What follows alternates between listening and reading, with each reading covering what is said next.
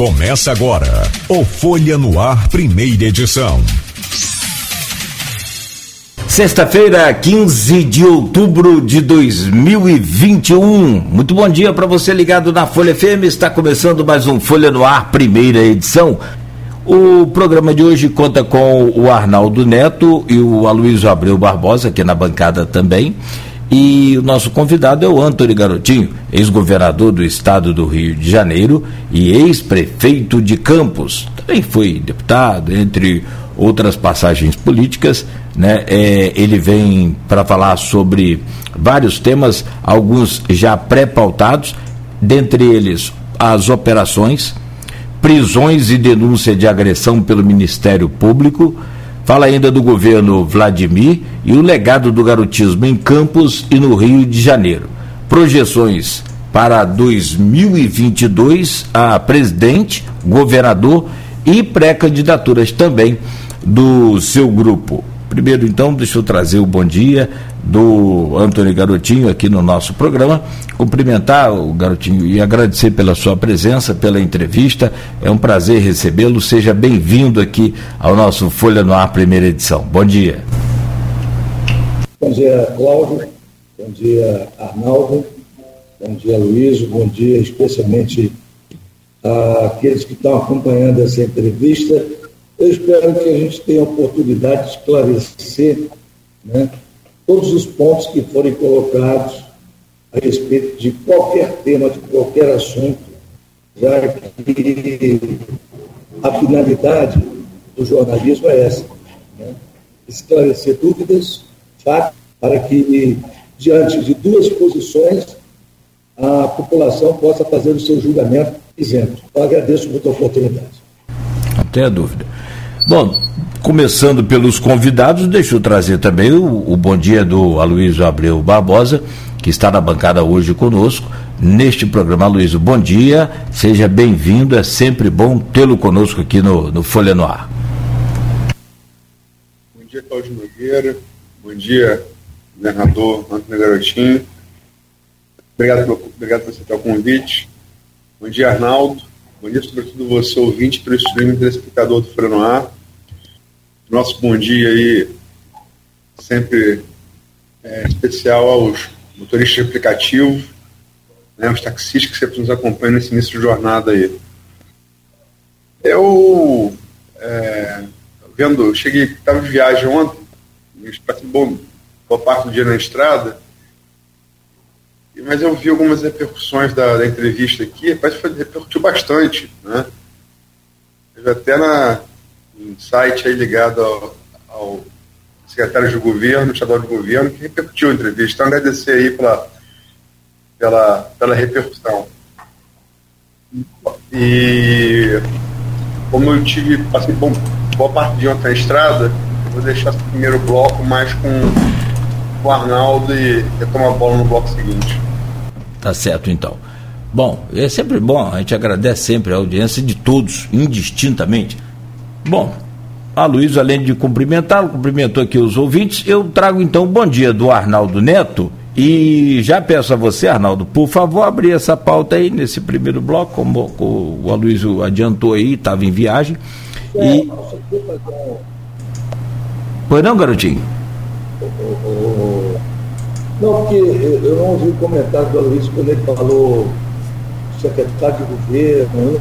Eu, eu ah, sim. Que caiu, não, eu só, deixa... eu só, agradeci, eu só ah. agradeci a repercussão que essa entrevista teve, inclusive ah, nos sites ligados ao secretário estadual de governo. Agradeci pela propaganda.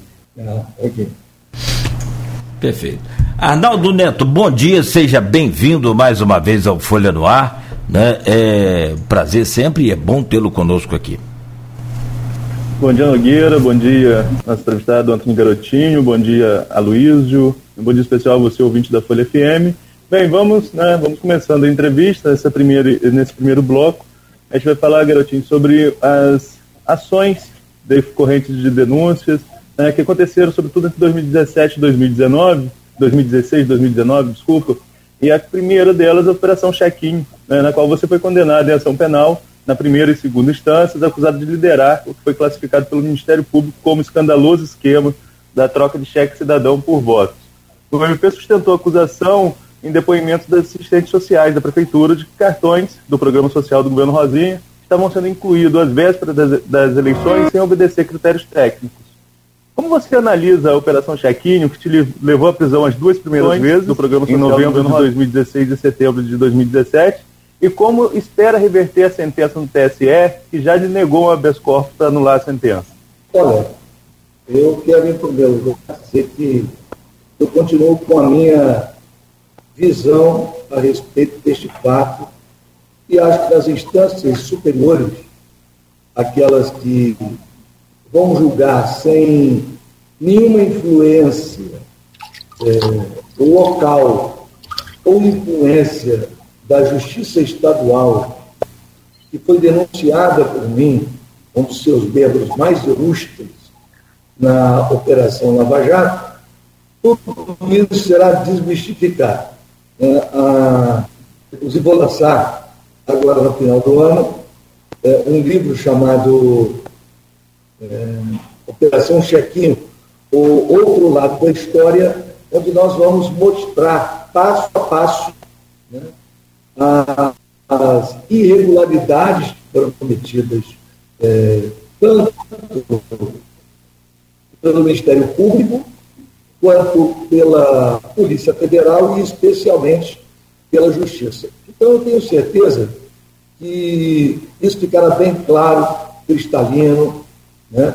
assim como outras tentativas de me tirar do processo político via judicial naufragaram, essa também há de naufragar. Eu não tenho dúvida disso.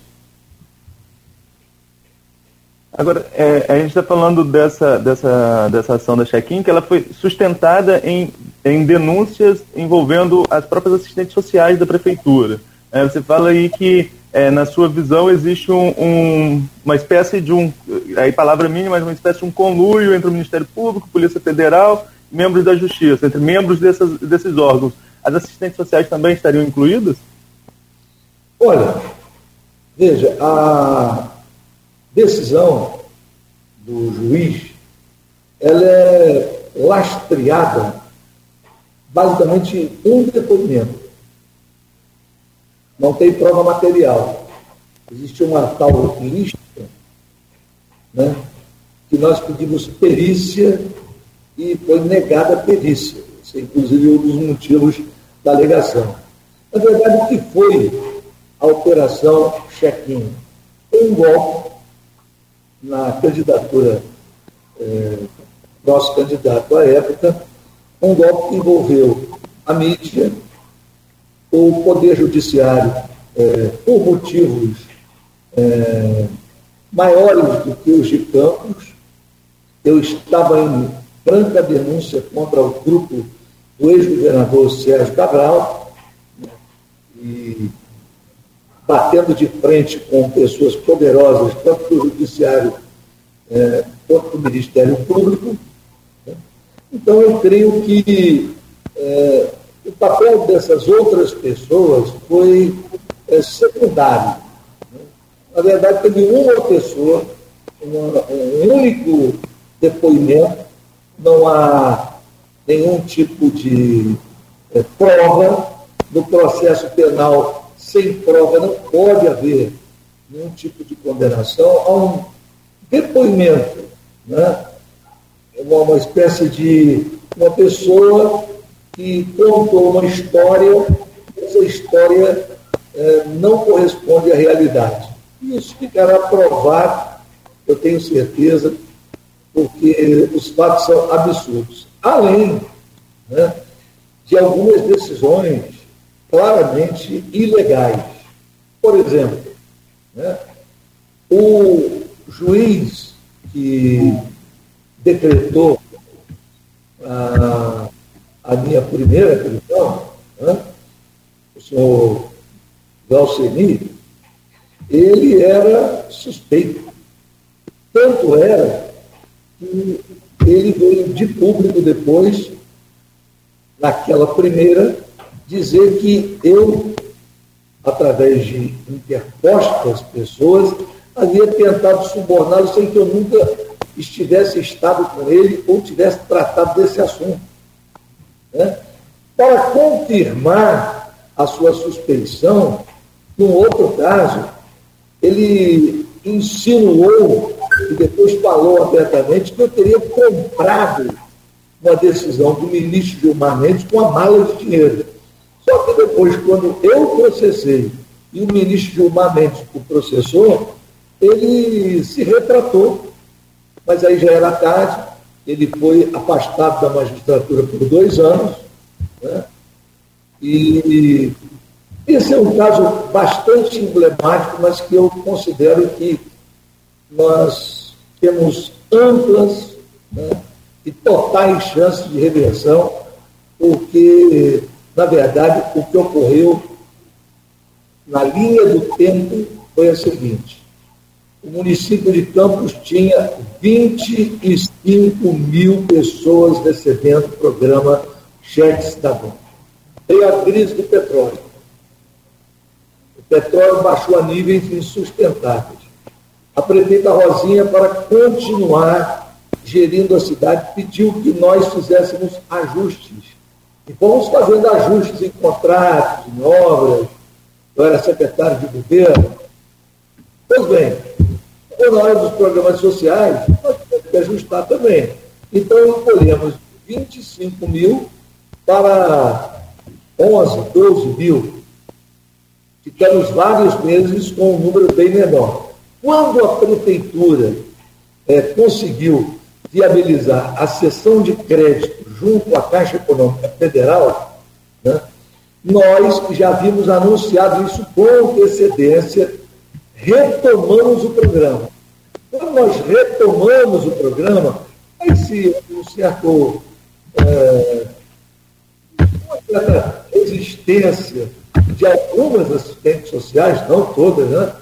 de não fazer o programa porque queria que fosse feito de um jeito. Eu havia feito um levantamento, havia muitas pessoas que estavam no programa e que não poderiam estar. Havia, por exemplo, mais gente recebendo o programa na área central da cidade do que em bairros como, por exemplo, o Parque Guarulhos. Né? Então eu disse, olha, isso vai ser, tem que ser tudo refeito. E aí mobilizamos quem? Mobilizamos administradores de postos de saúde, administradores regionais, pessoas ligadas à prefeitura para fazer esse trabalho junto à Secretaria de Desenvolvimento Social. Sendo que a secretária agiu com toda lisura, com toda correção, ela, em momento algum, atestou qualquer é, ato que tenha sido cometido de forma ilícita por qualquer uma das pessoas. E a prova evidente nesses autos é a seguinte: por várias vezes, nós dizíamos que o processo não poderia correr em campos. Por quê? Porque estava sendo investigada a prefeita de Campos. E o foro adequado para investigar a prefeita de Campos seria, em caso eleitoral, o Tribunal Regional Eleitoral. Em caso de justiça, o Tribunal de Justiça do Rio de Janeiro. Pois bem, o delegado, então, ele dá uma declaração, um despacho, de que a prefeita não estava sendo investigada. E depois ele entra com uma ação, através do Ministério Público, contra a prefeita. Ou seja, eles fizeram aquilo que no direito né, se chama cegueira deliberada. O que é cegueira deliberada? Eles faziam a investigação, porém escondiam que estavam investigando a pessoa. Isso já ocorreu em outros casos, o Supremo Tribunal Federal anulou. Outra questão que ninguém compreende, e que aí fica clara a questão política midiática, a questão é, de in, interesse mesmo claro de influenciar politicamente a eleição. Ora, foram acusados diversos vereadores eleitos. O prefeito, o senhor Rafael Diniz, não elegeu a maioria dos vereadores. a maioria dos vereadores foi eleita é, a partir de partidos que estavam coligados na candidatura de doutor Chicão. Bom, o que, que diz a lei? O beneficiário desta é, atitude ilícita, segundo a Justiça, é o candidato. Pois bem, os vereadores foram denunciados. Eu, como secretário de governo, fui denunciado como mentor de todo esse esquema. A prefeita agora o candidato, aquele que seria de fato denunciado, não foi. Como é que você explica né, abuso de poder econômico para eleger quem? Eleger o doutor Chicão. O doutor Chicão não é denunciado. Então, estava claro né, que era para criar uma nuvem na cabeça da população para que ela pudesse, então, se confundir. A eleição estava muito dividida, no final, com aquele massacre é, que foi feito, prisões em cima do processo eleitoral, ainda assim, o candidato, apoiado pelo nosso grupo político, teve 80 mil votos, bem diferente do vexame que o Rafael Diniz passou, estando à frente da prefeitura, tendo pouco mais de 10, 11 mil votos, uma votação pífia, ou seja, o nosso grupo político, ele se ressente até hoje, várias pessoas foram injustiçadas, e eu creio firmemente né, que essas questões que levaram a essa posição, tomada em função de uma denúncia que eu fiz é, a nível estadual, a Procuradoria, a Procuradoria Geral da República em Brasília, eu estive pessoalmente, protocolei uma denúncia que envolvia o Sérgio Cabral, o Pezão, o senhor Sérgio Cortes, o senhor Arthur, né? Arthur Soares, o senhor já falecido Jorge Pisciano e outras pessoas ligadas a esse grupo que estava encastelado no poder. Então, eu acho que nesse momento, agora nesse momento, é, sem a pressão que foi feita sobre os órgãos criadores, essas questões todas vão ser sanadas. É só, é só complementar, Garotinho, que no caso da eleitoral, Rosinha, Chicão, Mauro, todos foram condenados na ação eleitoral. não, foi, não teve ação penal. Não, Chicão não. Na, na, na, eleitoral principal, Chicão é réu também. Ele foi condenado e transitado e julgado. Estão todos inelegíveis. Olha, o Chicão foi condenado uma outra ação que é digna de dar risada, junto com Rosinha, a prefeita estava tentando fazer uma, uma cidade mais colorida, bonita. Né? Então, ela se dirigiu ao presidente do INPP à época e pediu que testasse várias cores nos postos da cidade para dividir por áreas a cidade, setores. E um desses setores se chamava Roxo Paixão. Né? Bem, ao passar o roxo paixão, ele é meio roxo, ele é meio rosa também. Foi colocado em 18 postes. A cidade de Campos tem 58 mil postes. E a prefeita foi condenada, neste caso, né, por ter feito abuso de poder econômico, e aí o Chitão foi junto, então, eu, eu, não creio, eu acho que tudo vai ser anulado. Não só. É, a, a, a, sentença da, da, da AIG de 6 de junho de 2017. Esse caso eu lembro que eu estava acompanhando e, e, eu estou até com a sentença aqui. Chicão foi, foi condenado também, junto com Mauro Gisele. Não na penal, é eleitoral, isso que eu estou falando. É na eleitoral, na AIG. Em penal, não. Mas vamos, Vamos avançar um pouquinho para outra operação que você já até falou sobre ela, que é a caixa d'água, para dar tempo para a gente falar, esclarecer todas elas, dar sua versão de todas elas. Que eu na quero, caixa d'água. Eu quero, deixar Sim. bem claro né, e reafirmar aqui a minha posição, que é a posição que é, eu tenho defendido ao longo desse tempo. O juiz era parcial, o promotor era parcial e o delegado era parcial. Isso está provado nos autos e será mostrado ao Supremo Tribunal Federal. No caso da Caixa d'Água, né, é, que foi em novembro de 2017, você foi preso pela terceira vez, né, acusado de corrupção, participação em organização criminosa e até uso de arma de fogo para intimidar empresários locais é, com o objetivo de arrecadar dinheiro ilegal para a campanha de 2014. O MP também tomou como base da denúncia, é, que envolve outros políticos, delações do ex-executivo da JBS, Ricardo Saldi. Qual foi sua relação com o Saldi, garotinho? E como responde a essa acusação de coação de empresários com arma de fogo para conseguir dinheiro para a campanha? Olha, em primeiro lugar, eu quero deixar bem claro que eu não conheço o Ricardo Saldi. Ele não fez, quando a JBS negociou um acordo com o governo, com Ministério Público Federal, foram horas e horas, meu nome não foi citado nenhuma vez. Pois bem, eu recebi uma é, doação no valor de 4 milhões de reais, oficialmente transferida para mim pelo Diretório Nacional do Partido da República. Está lá, declarado ao Supremo, ao Supremo Tribunal Eleitoral, quando for analisar essa questão, vai ver que está lá, repasse do Diretório Nacional à candidatura a governador do Estado do Rio de Janeiro.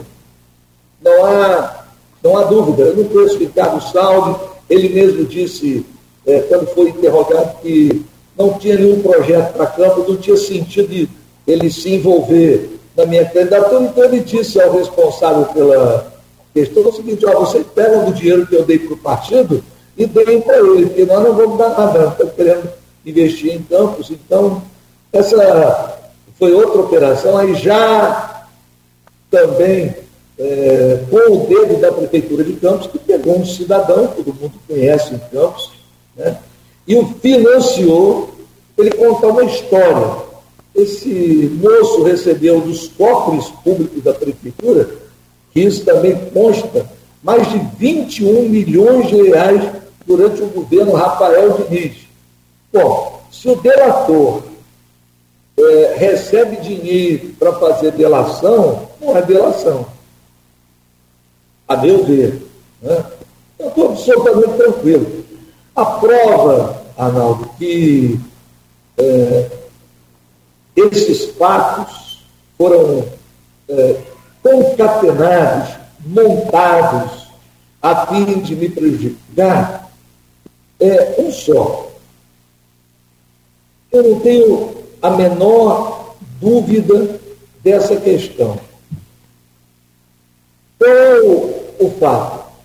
Quando eu fiz a notícia crime ao Ministério Público Federal, eu tenho uma carta deles, ao encerrar agora as investigações, agradecendo a colaboração espontânea que eu fiz. Não fiz delação, não tenho nenhuma ação da Operação Lava Jato, como por vezes foi noticiado, inclusive em Campos, né? principalmente em Campos. Em outros lugares eles diziam que era da Justiça Eleitoral. Mas em Campos insistiam em dizer que eu era processado pela Lava Jato. Não tive processo nenhum da Lava Jato, não tive sentença de cotobretas, não fui denunciado pelo Ministério Público Federal. Então, o Ministério Público Federal, ele sabe que eu denunciei. Eu denunciei o promotor que era o chefe do Ministério Público do Estado do Rio de Janeiro, Cláudio Lopes. O que aconteceu com o Cláudio Lopes? Foi preso, é, a prova material e testemunhal de que ele recebia 150 mil reais todo mês dentro do Palácio Laranjeiras, das mãos do governador Sérgio Cabral. Quem mais eu denunciei? Eu denunciei o chefe né, do Poder Judiciário do Rio de Janeiro, à época. Uma pessoa poderosa, com grande influência no Poder Judiciário. Agora, inclusive, no novo, eh, na nova delação feita pelo Sérgio Cabral, a Polícia Federal, ele conta isso. Né? Eu denunciei os dois últimos presidentes da LERJ. Eu denunciei mais de 30 empresários. Então você há de convir que eles diziam entre si, e esse foi o motivo pelo qual, mais à frente nós vamos tratar desse assunto, mas esse foi o motivo pelo qual eu fui agredido. Eles diziam, nós precisamos parar o garotinho.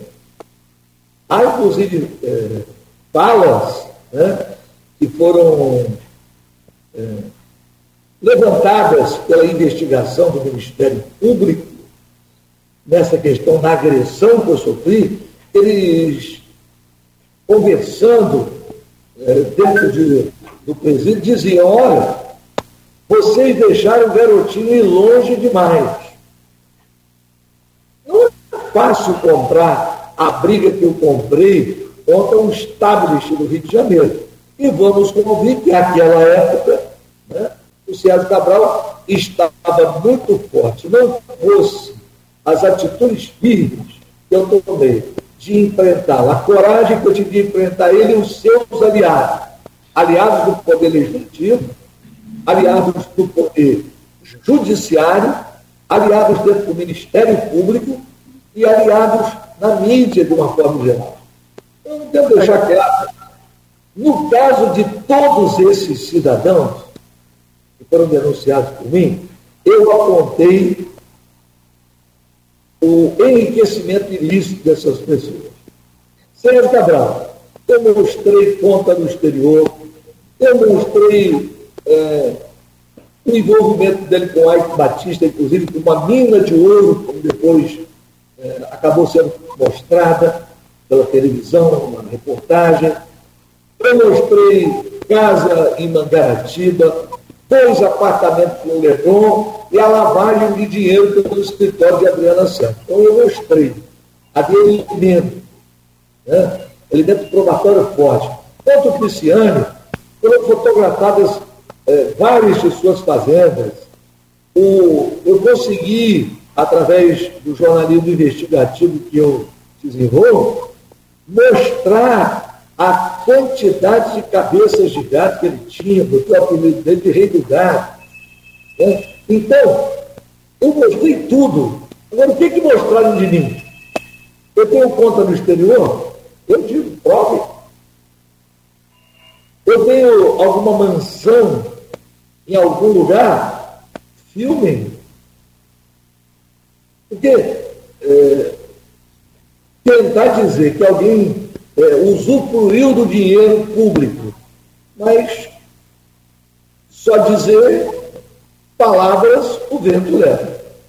Garotinho, nessa questão da, da, agressão que você citou, até nosso próximo assunto, né, foi nessa prisão da Caixa d'Água, a prisão que você levou mais tempo no cárcere, de outubro a, a, no, a dezembro, e é, nesse período que você denunciou... Não, não, dezembro.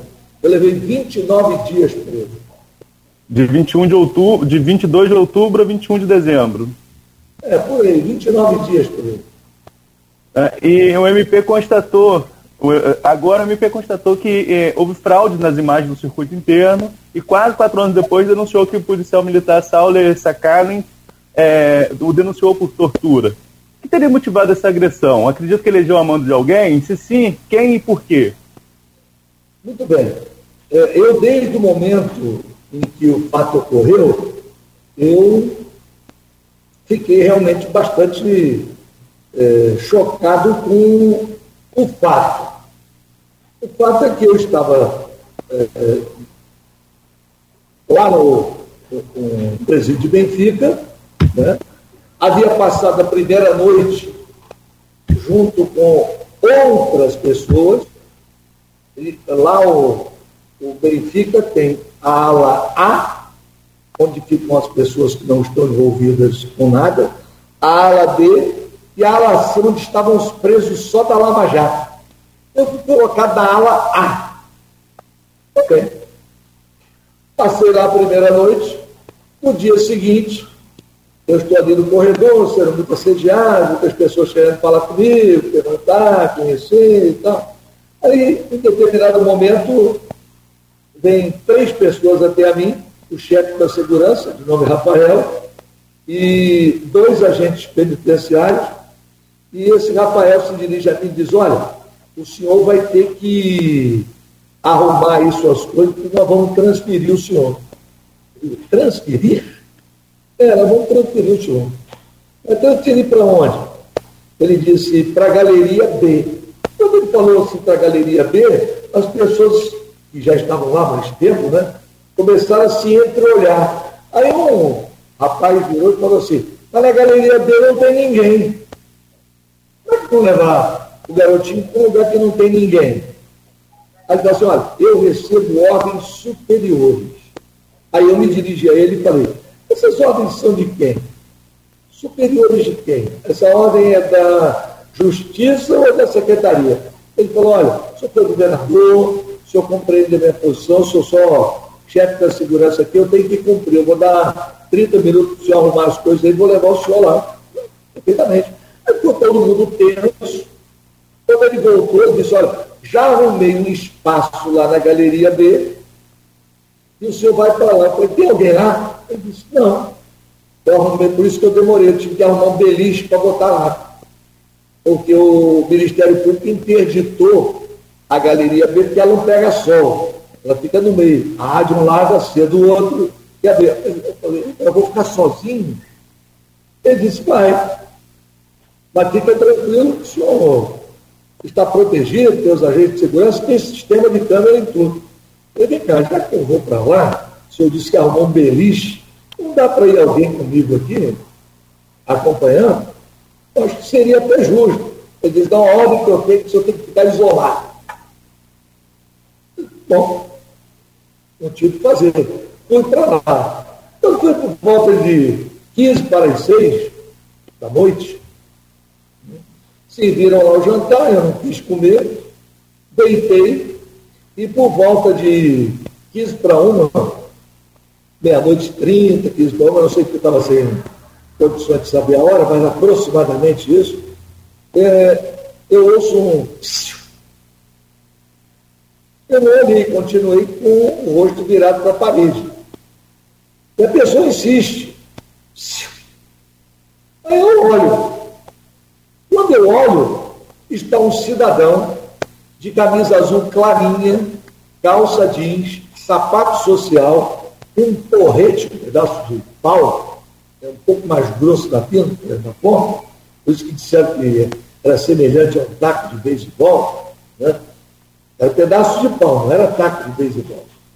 Bom, então ele olha para mim e diz assim, desce daí. Eu falei, está vendo alguma coisa? Ele disse, não, desce aí.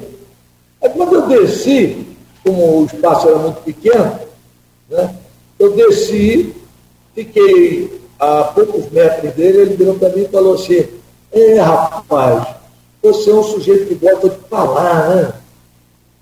E a profissão é essa. Eu sou radialista.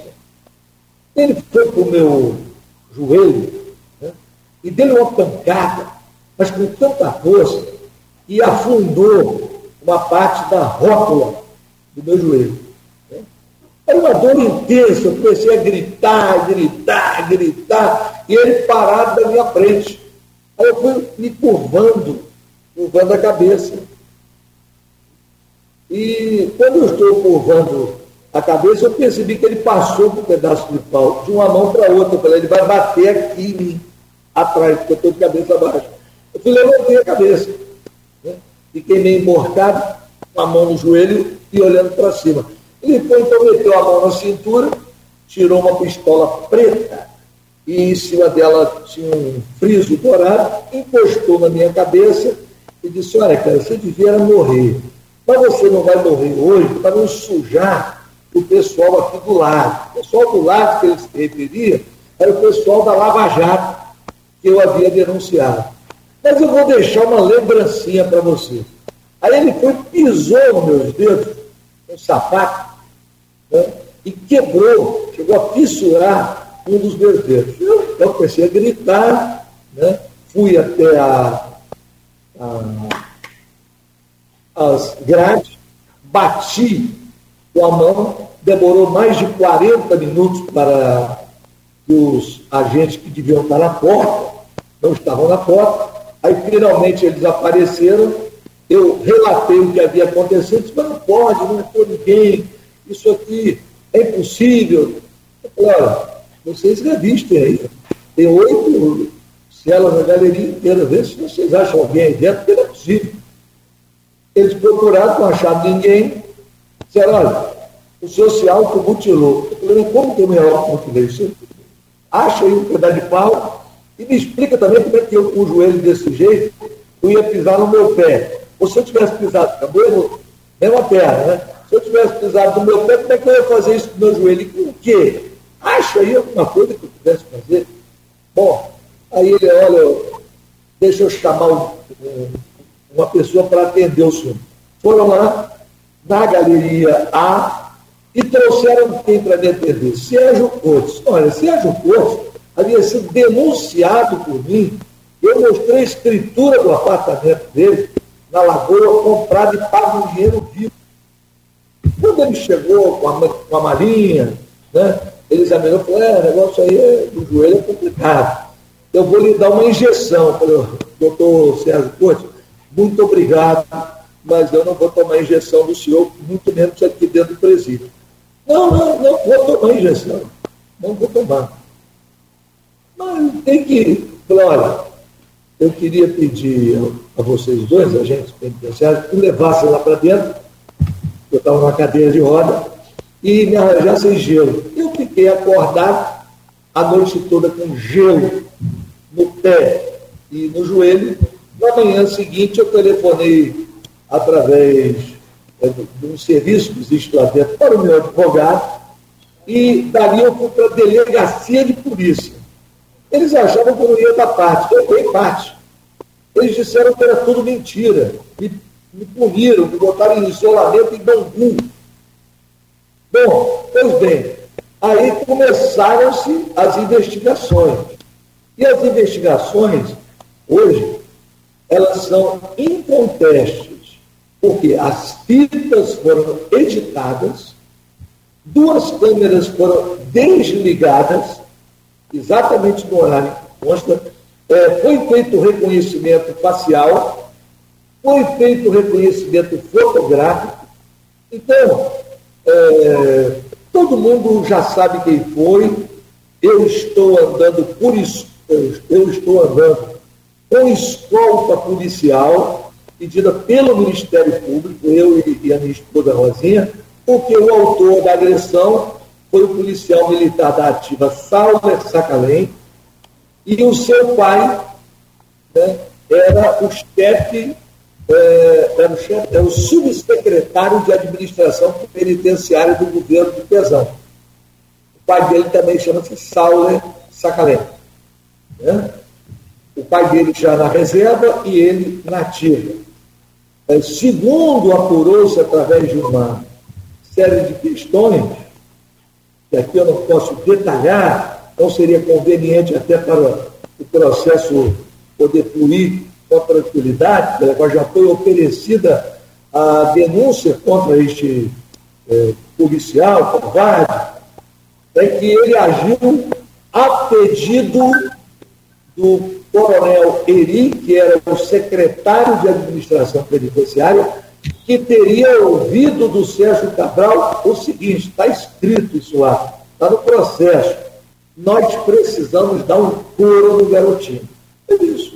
Bom, governador, deixa eu pedir licença ao senhor, aos nossos ouvintes, rapidamente, para a gente fazer um, um, breve intervalo. E neste bloco eu volto com o nosso convidado Antônio Garotinho, ex-governador do estado do Rio de Janeiro, ex-prefeito de Campos. Deixa eu chamar aqui neste bloco para abrir, por favor, meu caro Aloysio Abreu Barbosa, é com você. É, Garotinho, está pautado para esse bloco análise do, do governo Vladimir e legado do garotismo em Campos no estado do Rio. Queria inverter um pouco a ordem, com o governo Vladimir presente, voltar lá um pouco na, na origem, na gênese. é, falar um pouco da, da sua história e do, e do, seu grupo político.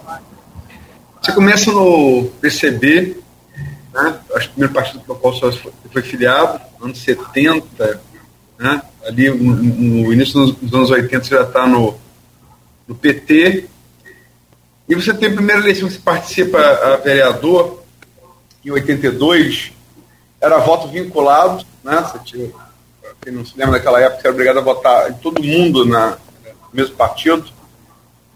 E você foi mais votado, você teve mais de mil votos, mas não, não fez legenda.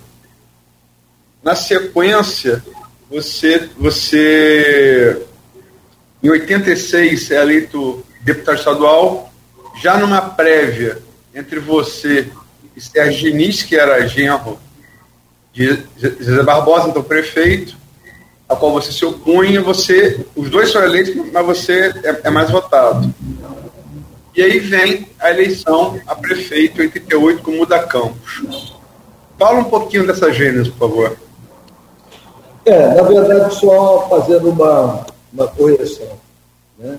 Na verdade, eu, eu comecei no coletivo Gregório Bezerra, que era um coletivo, como está dizendo o nome, mais à esquerda do que o Partido Comunista, que divergia da política implementada à época pelo Comitê Central do Partido Comunista, que era uma política de alianças, o PCdoB estava voltando a buscar espaço é, no jogo político.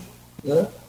Então, como é, eu tinha uma amizade pessoal, tinha um trato é, pessoal, fui até a primeira pessoa que levei ele o doutor Luiz Carlos Prestes, né? levei ele na faculdade de medicina para dar uma palestra. O, o Prestes disse, olha garotinho, eu acho que o nosso grupo deve se dividir.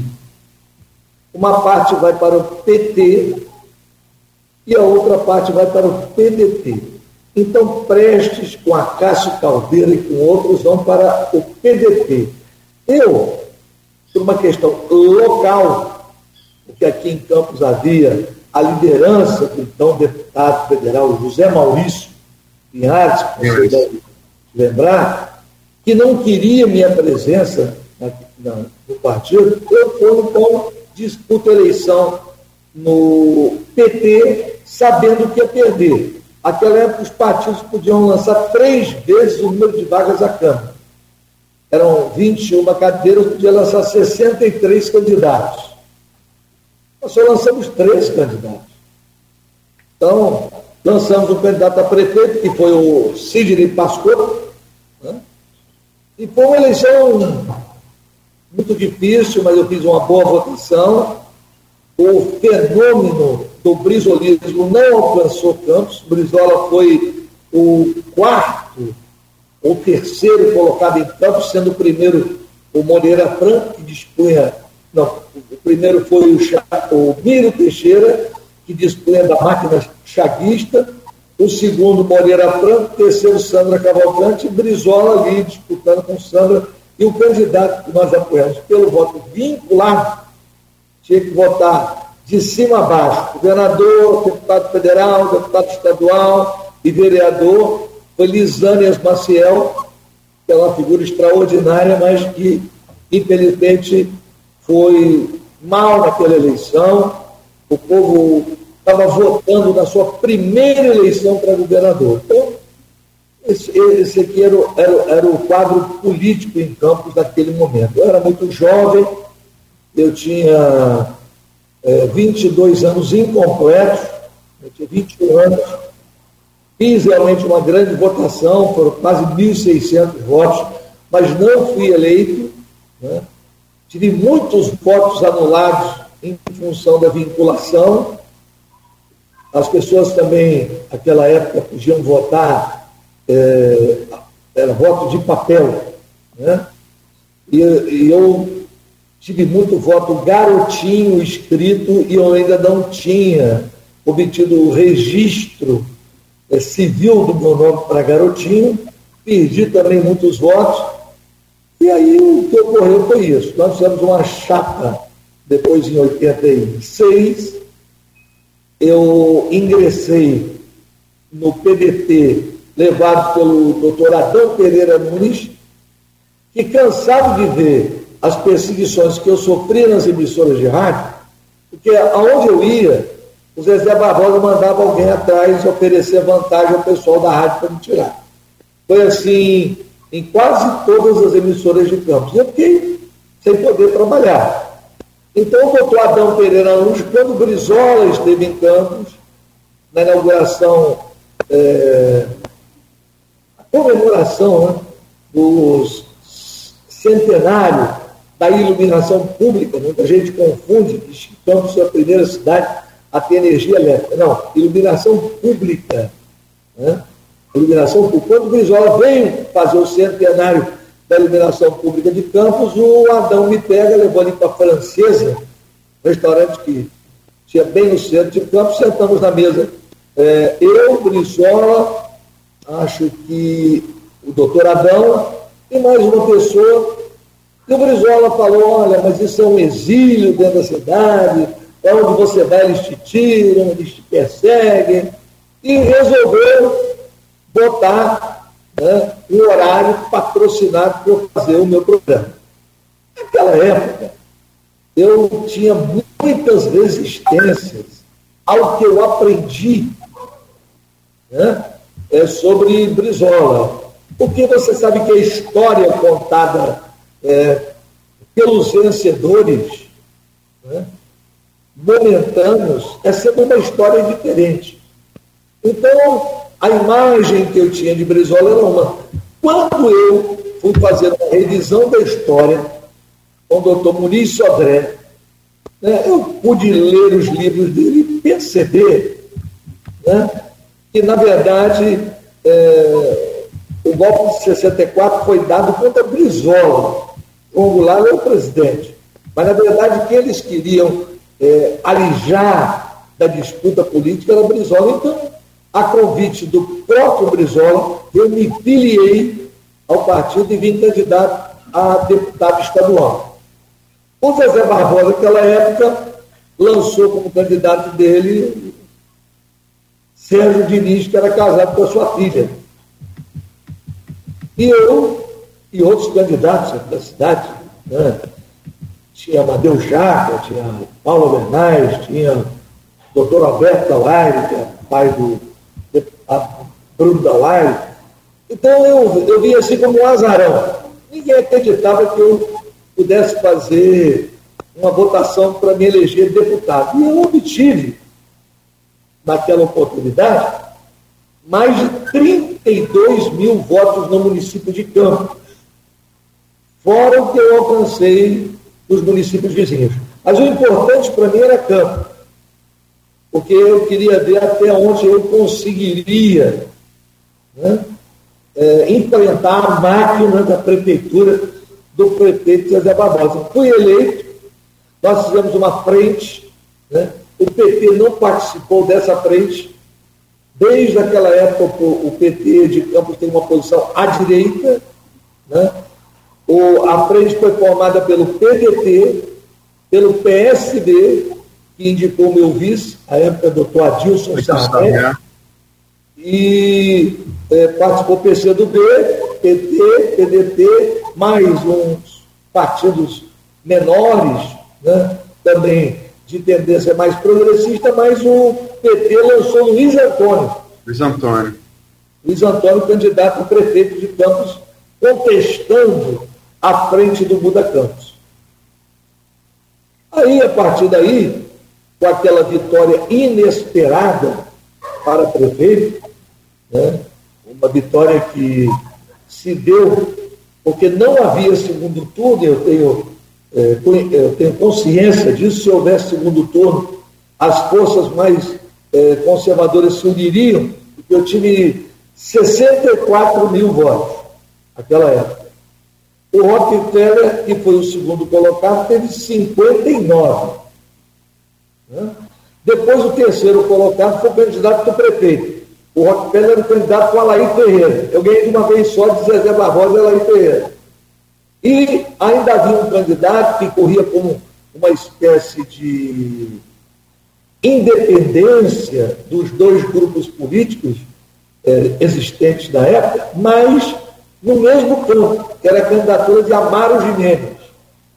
Eles, para tentar uma divisão contra mim, eles diziam, bom, nós estamos divididos em três. O que, que nós fazemos? Lançaram um candidato da área popular, chamado Barbosa Lemos, que vocês devem conhecer, colocaram Barbosa Lemos de vice de Paulo Bernardes. Houve momentos, inclusive, que ele cresceu muito na pesquisa, tirando voto meu, né? mas depois é, não se sustentou a candidatura dele em função de que é, uma candidatura mais progressista tinha que ter embasamento ideológico, tinha que ter conhecimento da cidade, o candidato foi derretendo né? e chegou lá em quinto lugar. Agora vamos falar da, de lá para cá. Primeiro governo, um governo é que marcou ali um período, um período de, de transição, não, só de campo, mas do país, né? Constituição nova, redemocratização. E primeiro governo, você sabe muito bem avaliado, elege Sérgio Mendes. É, depois tenta o governo do Estado, valsa no turno, pede Marcelo Lencar em, 90, em 94.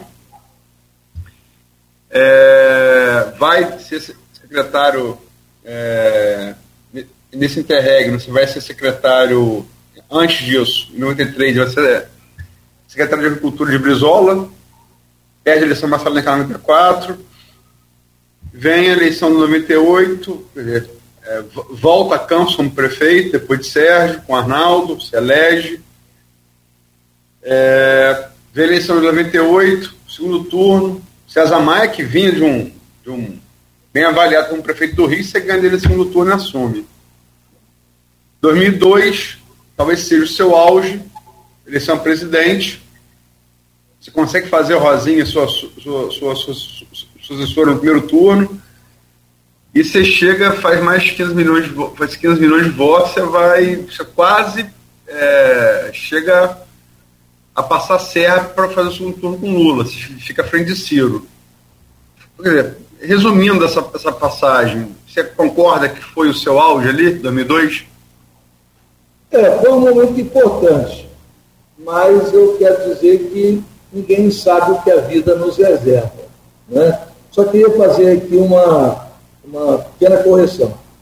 Em 1992, quando eu terminei o meu mandato de prefeito de Campos, no ano de 93, no dia 15 de março, eu estreiei o meu programa na Rádio Tupi, que foi o que me projetou na cidade do Rio de Janeiro. Muitas pessoas dizem assim, como o garotinho sai de Campos né, e de repente estoura de votos na Baixada Fluminense, em São Gonçalo, no restante do estado. Bom, eu então fico o ano de 93 como líder absoluto de audiência das manhãs do Rio de Janeiro, com a força de uma emissora de rádio como a Rádio Tupi, a ponto que a Globo teve que trocar a programação dela da manhã, tirou Francisco Barbosa, botou o show do Antônio Carlos e ficamos ali pau a pau.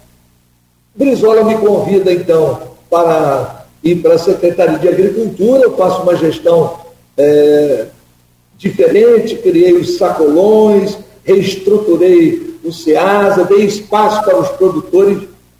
E quando chega em 94, três candidatos se apresentavam ao governador Leonel Brizola para disputar a sua sucessão. Noel de Carvalho, Jorge Roberto Silveira e Antônio Garotinho. O Brizola tinha uma preferência especial pela história do Jorge Roberto, pelo o pai dele, foi Roberto Silveira, grande governador, grande político do Estado do Rio de Janeiro, né, governou o, o, antigo Estado do Rio de Janeiro, tinha uma preferência por ele, porque achava que era mais fácil o Jorge Roberto né, conseguir, naquele momento de baixa total do brisolismo, Brizola estava com uma rejeição enorme, que ele conseguisse um bom desempenho na cidade do Rio de Janeiro. Pois bem, as pesquisas mostraram que não. As pesquisas mostravam que eu tinha uma ampla vantagem na eleição, embora longe dos adversários.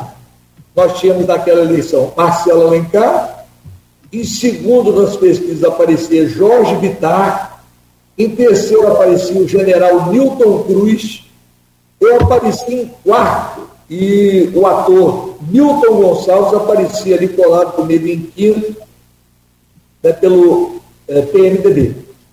Era uma eleição difícil porque havia todo um clima no Rio de Janeiro montado contra o Brizola. Né? O governo dele havia sofrido intervenção na área de segurança pública, haviam canhões apontados para as comunidades do Rio de Janeiro, num show de pirotecnia total, aquilo não adiantava nada. Eu fui ser o candidato do Brizola naquela situação. Ele até me disse, olha, vocês não vão ganhar o prêmio. Ele vira para mim e diz, olha, eu preciso que você compõe a chapa. Eu digo, olha, eu preciso colocar alguém da capital.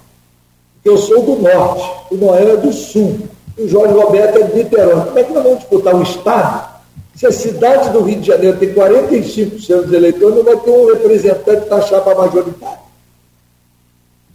Aí o Brizola com a sua cabeça, não, vamos deixar como está e vamos. E aí foi o que aconteceu. Eu ganhei a eleição na maioria do Estado e perdi também um, um capote da cidade do Rio de Janeiro para o Marcelo Alencar, que havia sido prefeito do Rio, mas mais um pouquinho, o primeiro turno terminou o Marcelo, acho que com 27 e eu com 24. Fomos para o segundo turno embolado.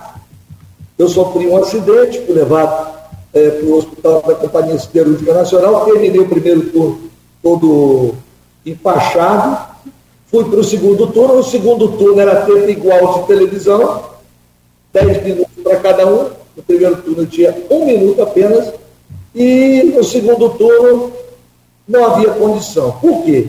Além do desempenho ruim do Brizola, que chegou naquela eleição atrás do Enéas, para você ter uma, você ter uma ideia, eu tive mais votos no Rio para governador do que o Brizola para presidente do Brasil. Um desempenho realmente muito ruim do Brizola o momento talvez mais difícil da trajetória do Brizola. Bom, aí Fernando Henrique se elege no primeiro turno. E ao invés de enfrentar Marcelo Alencar na televisão, como é que começava o programa do meu concorrente? Aparecia Fernando Henrique e dizia: Eu sou Fernando Henrique, presidente eleito do Brasil. Eu quero fazer no Rio o farol do nosso país e o governador é Marcelo Alencar, não tinha como. Mas mesmo assim, ele fez 3 milhões e 400 mil votos, eu fiz 3 milhões de votos. Então eu perdi aquela eleição, voltei para o rádio, né? aí eu fui convidado pelo doutor Ari de Carvalho a implantar a FM no dia, que era uma rádio eh, chamada Rádio Óculos, só tocava música clássica, não dava nem traço Imagina, só tocava Mozart, Beethoven, só ele que ouvia a rádio dele. Eu fui para lá, implantei e estava indo de sucesso. Aquele dia era só pagode. Ele escolhi o nome da rádio, falei para ele, eu só tem um jornal popular com o nome do dia, você não botar o nome da emissora de FM por dia. Vocês aí fizeram a mesma coisa. O jornal conhecido, Folha da Manhã, botaram o nome Rádio Folha. Foi a lógica que eu adotei naquele período de 95. Bom, vem a eleição de 96 para prefeito de Campos, essa que você se referiu. Bom, eu não queria voltar para Campos. Naquele momento eu não tinha nenhuma pretensão de voltar a Campos, porque eu estava muito bem profissionalmente no Rio de Janeiro. Foi a minha casa. O senhor Arnaldo Viana, Pudim, o seu enfim, grupo enorme. Olha, se você não voltar, e não disputar a eleição, esse governo de Sérgio Mendes é uma tragédia, Paulo vai ser. Gente, vamos tentar encontrar uma solução, o melhor é que eu não volte. Rosinha logo disse, eu não vou voltar. Aí ela botou na cabeça do Brizola, e o Brizola começou a me impressionar. Aquele jeitão dele, olha, se você voltar para Campos, é o mesmo que eu voltar para Carazinho, lá no Rio Grande, isso não faz sentido, não tem condição, não tem uma votação enorme aqui, tem que ficar aqui. Mas, governador, eu tenho todo um sentimento em relação a Campos que ultrapassa a questão só é, eleitoral e política.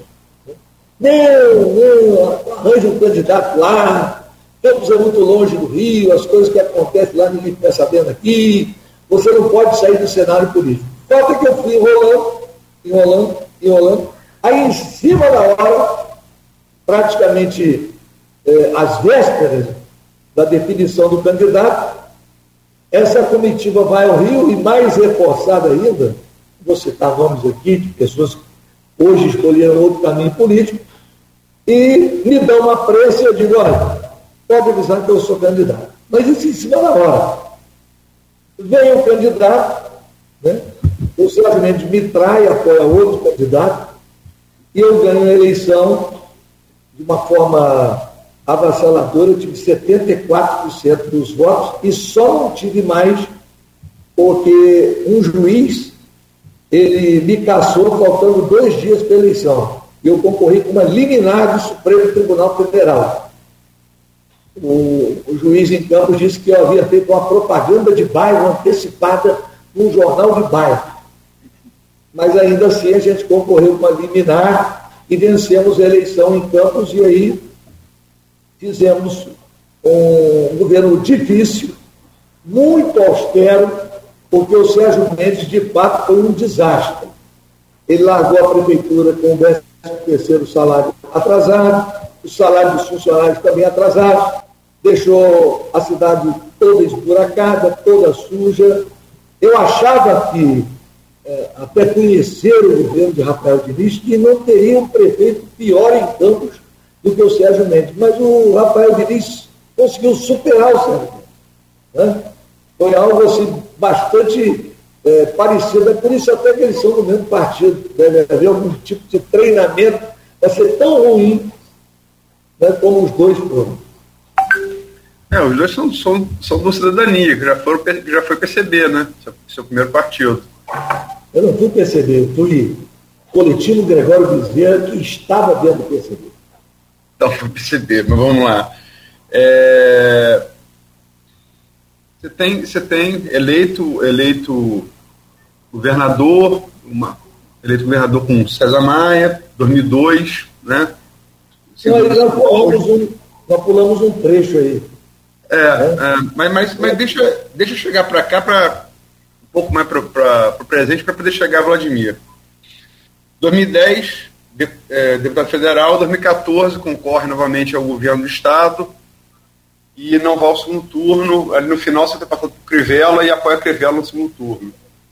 Em 2014, além desse, desse, desse revés eleitoral, ali no final do ano também, ali em novembro, dezembro, aquela queda abrupta dos royalties de petróleo e Campos, petrorrentista, né, principal de Campos, é, é, é muito afetado por aquilo. Né? É, vamos pegar um pouco de, de lá para cá até chegar ao governo, ao início do governo Vladimir. Como é que se resume esse tempo? Olha, vamos lá. Então, 98, né? elegi governador, aí resolvi sair candidato a presidente, eu estava com o governo com mais de 80% de aprovação no Estado, ah, as pesquisas feitas pelo Datafolha do ranking dos governadores, que aparecia todas como o governador com melhor avaliação no país, sendo sempre seguido por Tasso Gereissati, ou em outros momentos por Charles Vasconcelos, eu estava ali no, no, topo dos governadores bem avaliados. Eu achava que era o momento de eu dar outro pulo, saí da esfera municipal, já tinha ido para a esfera estadual. Da esfera estadual, eu pularia para a esfera federal. Pois bem, organizei minha candidatura, fui candidato, tive é, aproximadamente 18,7% dos votos, e o Serra mais ou menos 21%. Uma diferença muito pequena. Uma semana a mais eu passaria, só que ele tinha 10 minutos de televisão, eu tinha um. Né? Então, era muito difícil. Mas nessa eleição, a Rosinha também se elege né? é, governadora na minha sucessão. é eleita e faz uma campanha dizendo: olha, eu sou candidata para continuar o trabalho que o garotinho iniciou. Eu sou candidata para continuar o trabalho que o garotinho iniciou e fazer mais. E fez um excelente governo. Rosinha, ela realmente é uma pessoa muito dedicada, foi uma grande prefeita e uma grande governadora.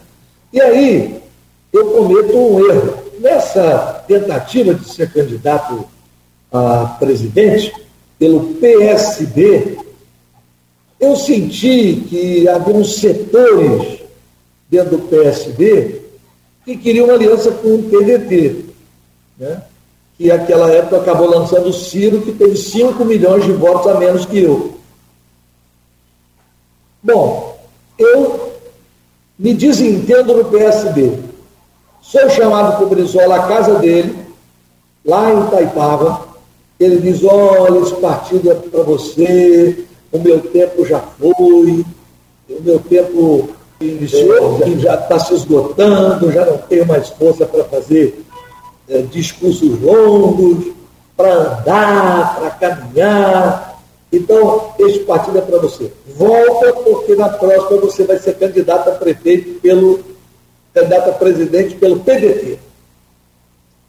Eu abracei o Brizola, dali um pouco de, de emoção, ficou com os olhos cheios d'água, eu também, a Rosinha chorou, todo mundo ali ficou emocionado, nós tínhamos uma relação afetiva muito grande. Bom, nisso eu estou voltando para o Rio de Janeiro e recebo uma ligação do Michel Temer, me convidando para ser secretário-geral do PMDB e candidato a presidente da República pelo PMDB. Eu cometi um grande erro. Eu não deveria ter ido para o PMDB. Porque indo para o PMDB, o que, que aconteceu?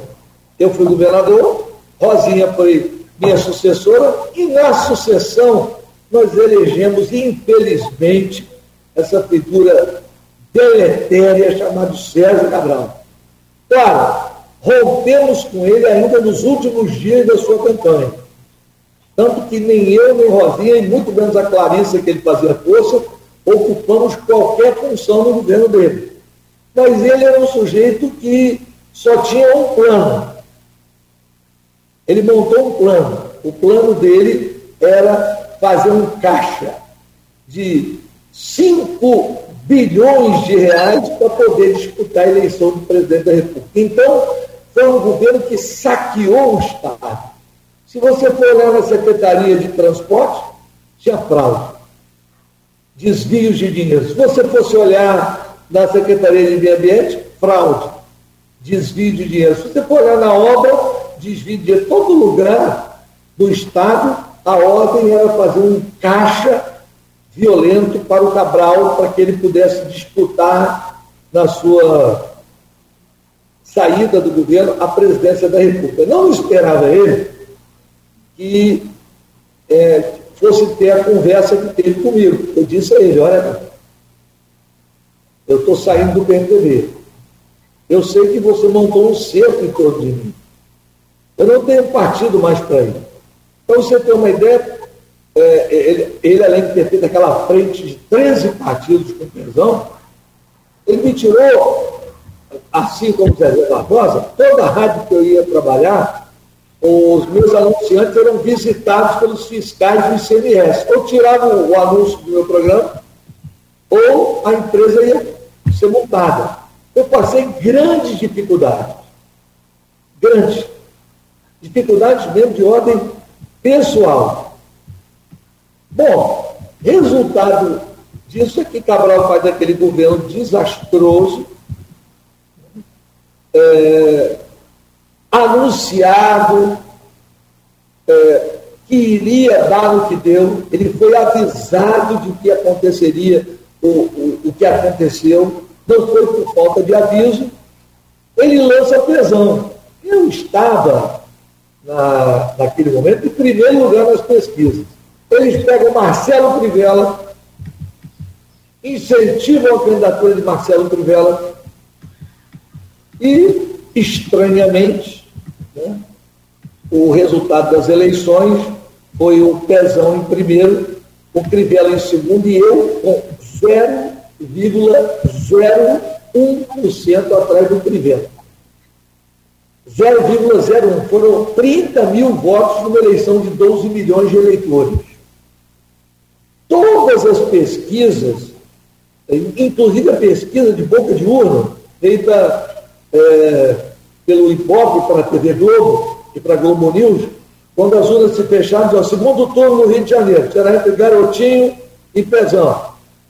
Surpreendentemente, né, eu fiquei fora não podia apoiar aquele grupo político de forma alguma, dei o meu apoio sem nenhuma contrapartida ao senador Marcelo Crivella.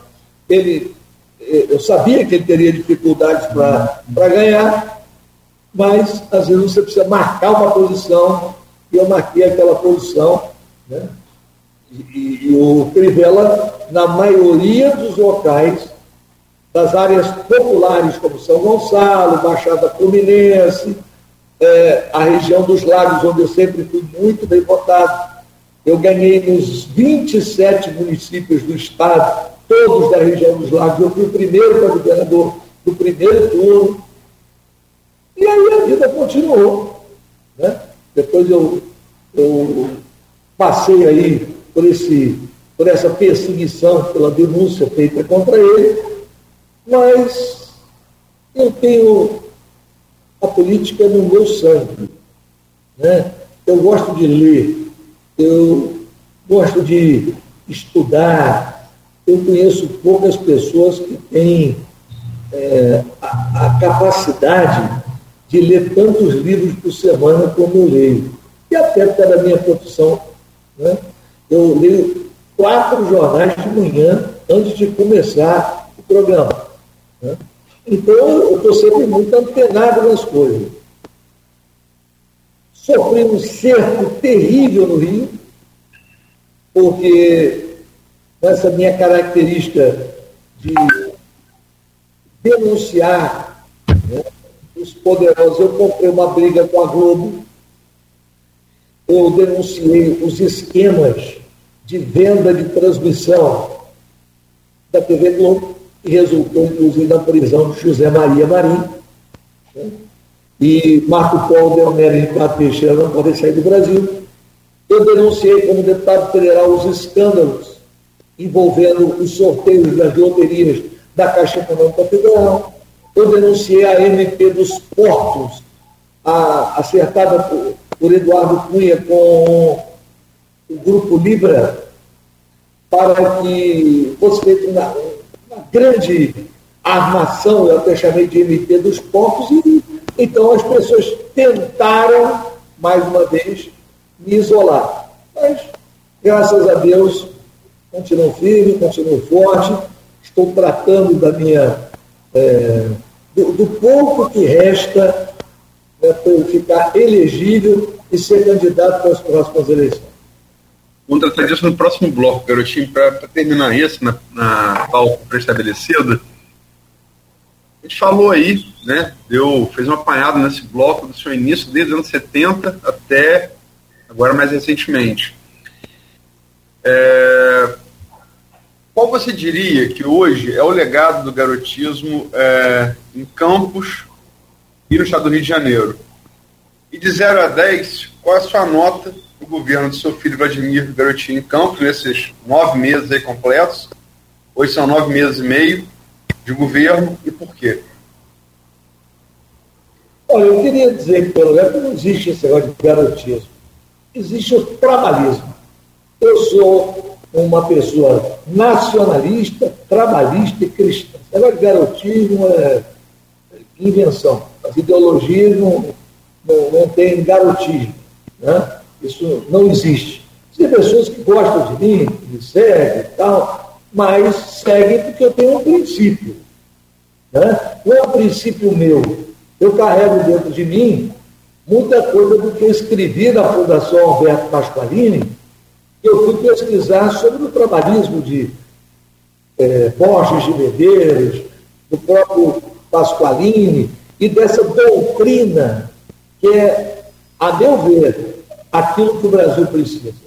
O Brasil não precisa nem de uma esquerda, como Brizola diria, uma esquerda caviar, né? em Campos traduzindo para vocabulário local, uma esquerda da pilinca, né?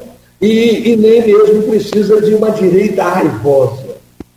Todos precisam de pessoas, o Brasil precisa de pessoas que tenham a cabeça centrada em desenvolvimento com descontração de renda. O Brasil não é um país pobre, o Brasil é um país rico. O problema do Brasil é a concentração de renda. A desigualdade no Brasil é algo absurdo. 1% da população detém 50% da riqueza do Brasil. E não se mexe nisso. Minha crítica ao PT é justamente essa. O PT gastou mais dinheiro com Bolsa Banqueiro do que com Bolsa Família. Enquanto foram transferidos por Bolsa Família alguns bilhões de reais, para o Bolsa Banqueiro foram transferidos trilhões de reais. Eu quero deixar isso bem claro, não existe garotismo. Existem pessoas que seguem uma doutrina. A doutrina é trabalhista. Agora, você perguntar o PTB é trabalhista, está vendo que não é. Eu, eu, eu não estou falando de partido. Infelizmente, os partidos no Brasil, eles não, não, é como se fosse uma fantasia de carnaval. Veste a fantasia para aquela eleição, na outra veste outra fantasia. Não existe partido no Brasil. Infelizmente. Falo isso com tristeza. Não falo isso com alegria. Mas essa é a verdade que nós temos que reconhecer. Quanto ao governo do Vladimir, olha, o Vladimir está fazendo um excelente governo. Embora a situação que ele pegou fosse quase que uma situação ingovernável, porque o, o Rafael Cupim, né, eu digo isso, eu dizia isso aqui nas reuniões, eu dizia, Rafael Cupim, ele está comendo a administração toda por dentro vai deixar uma casca. E na hora que você meter o dedo, está tudo podre. Então a saúde apodreceu. O sistema de educação do município apodreceu. Ele não foi criativo para resolver os problemas é, financeiros da prefeitura. Então, o, o, este governo simplesmente selou né, de forma quase que definitiva aquele discurso se dizia, ah, para vender o futuro. Se não fosse feita a operação de crédito que foi feita por mim e assinada pela prefeita Rosinha, a situação de Campos teria se tornado muito mais grave e o Rafael Diniz ia, ia sair corrido da prefeitura. Já foi posto fora pela população, mas sairia corrido. Porque, de fato, a situação foi muito complicada. Ele administrou muito mal. Mas ele está levando, é um jovem, às vezes é, tem ali um pouco de ânsia de resolver tudo num dia só, não vai resolver. Né? Eu disse para o Vladimir, quando eu fui eleito prefeito a primeira vez, eu trabalhei com três linhas claras. A primeira, criar em Campos uma rede de proteção social. Uma rede de proteção social com creches, boas creches, escolas, programas sociais de incluir essa periferia de Campos que foi marginalizada. Porque Campos é o retrato fiel do fim da monarquia. Né? Campos tem uma elite pequena, mas insensível, que não entendeu até hoje que a escravidão acabou. Vota com a cabeça no pelourinho, imaginando como se nós estivéssemos naquela época. A questão racial em Campos é muito forte. É, você olha para os bairros periféricos de Campos, especialmente os bairros de Guarulhos, o Calabouço, Santa Rosa, é, Eldorado, esses bairros mais da periferia, a população é negra. Negra, excluída de cultura, excluída de formação para o trabalho. Então, é preciso se voltar para essa população e dar a oportunidade a essas pessoas. Então, a primeira meta era montar uma rede de proteção social. Assumi o governo com duas creches. Entreguei no primeiro governo com 40. Montamos parte da rede de proteção social.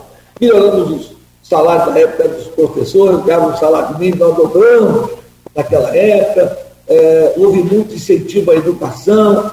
Mas, além disso, além da inclusão social, é preciso criar uma nova matriz é, produtor em campos, porque a questão da cana-de-açúcar era descendente, não havia perspectiva, houve aí um erro das duas lideranças políticas de Campos, Zezé Barbosa e Alaí Ferreira, que se uniram contra Campos nos bastidores para levar a sede da, da Petrobras para Macaé, quando ela tinha que ter sido colocada em campos, então era hora de, de diversificar. Agora, o prefeito que planta.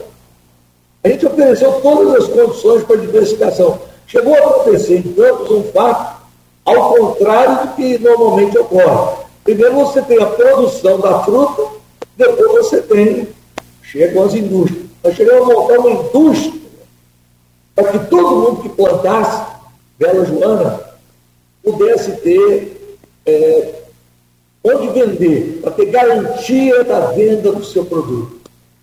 Esse é, passo não foi ainda dado da maneira como precisa ser dado. E o terceiro ponto é que nós queríamos transformar Campos num centro universitário e de serviços. Comércio e serviços. Alguém tem dúvida que Campos hoje é um dos maiores centros universitários do país, foi a articulação pessoal minha com o professor Darcy Ribeiro, que era meu grande amigo, e com Brizola, que nós levamos a UEF para Campos. E outras universidades foram se chegando, foram se chegando, e Campos hoje é um polo universitário. Alguém tem dúvida que Campos hoje é um grande polo de serviços e de comércio? Absolutamente. Agora, Existem comerciantes de campos que pararam no tempo? Existem. Agora, garotinho, está... eu queria chegar ao presente. Eu pedi uma nota a você de 0 a 10 para esses, esses nove meses e meio do governo Vladimir. Qual seria? Só para terminar esse bloco. E por quê? Nota de 0 a 10 para o governo e por quê? Isso. Eu daria nota 9. Eu daria nota 9 porque eu acho que ele já mostrou que tem capacidade de é, recuperar a cidade de Campos da, do estrago que foi feito por Rafael. Falta agora, para tirar 10, fazer as coisas para apontar para campos do futuro. Voltando nesse bloco, no oferecimento dos laboratórios Plínio Bacelar, Proteus Serviços de Saúde e Medicina Ocupacional, com a qualidade certificada ISO 9001-2015 e Unimed Campos, cuidar de você. Esse é o plano. Deste bloco pré-pautado aqui, pré-agendado, para a gente falar sobre projeções a 2022. E, eu começo, o garotinho justamente fazendo a pergunta que é um tema que a gente inclusive tem abordado muito aqui, falamos isso com o Cristóvão Buarque, falamos isso com a Marina Silva, com o Ciro Gomes, falamos também com o Amoedo sobre esse mesmo tema, com o próprio, é, é, é, é agora na última sexta-feira, com o Gabeira, né? e hoje a gente conversa com o senhor. Terceira via para o país, é possível, é viável, é necessário? Possível, eu acho um pouco tarde. Né? necessário seria. Né? Mas acho que a eleição se polarizou a tal ponto né, que, mesmo com a velocidade que a gente tem da informação hoje, seria muito improvável uma eleição em que o PT e Bolsonaro não estivessem disputando. Digo PT porque pode ser que o Lula não seja candidato, coloque o, Haddad para depender é, das circunstâncias, e a menos que haja um fato novo, haja julgamento de chapa e seja tirado do jogo um dos dois lados, aí, não sei. Fora disso, eu não creio.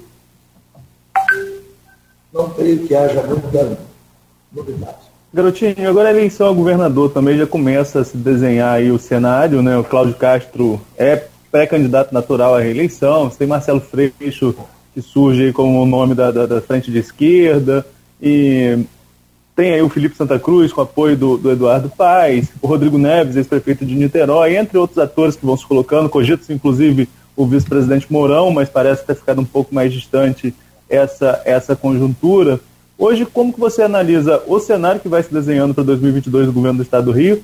Qual a sua posição em relação a esse cenário? E tem uma questão que sempre se aventa aqui em campo, sempre circula aqui essa informação da possível aliança com o Cláudio Castro para Clarissa ser a vice da chapa do governador.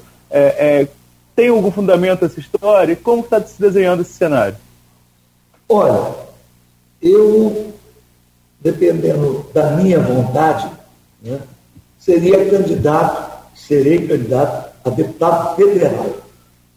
Eu fui o deputado federal mais votado da história do Estado do Rio de Janeiro até hoje.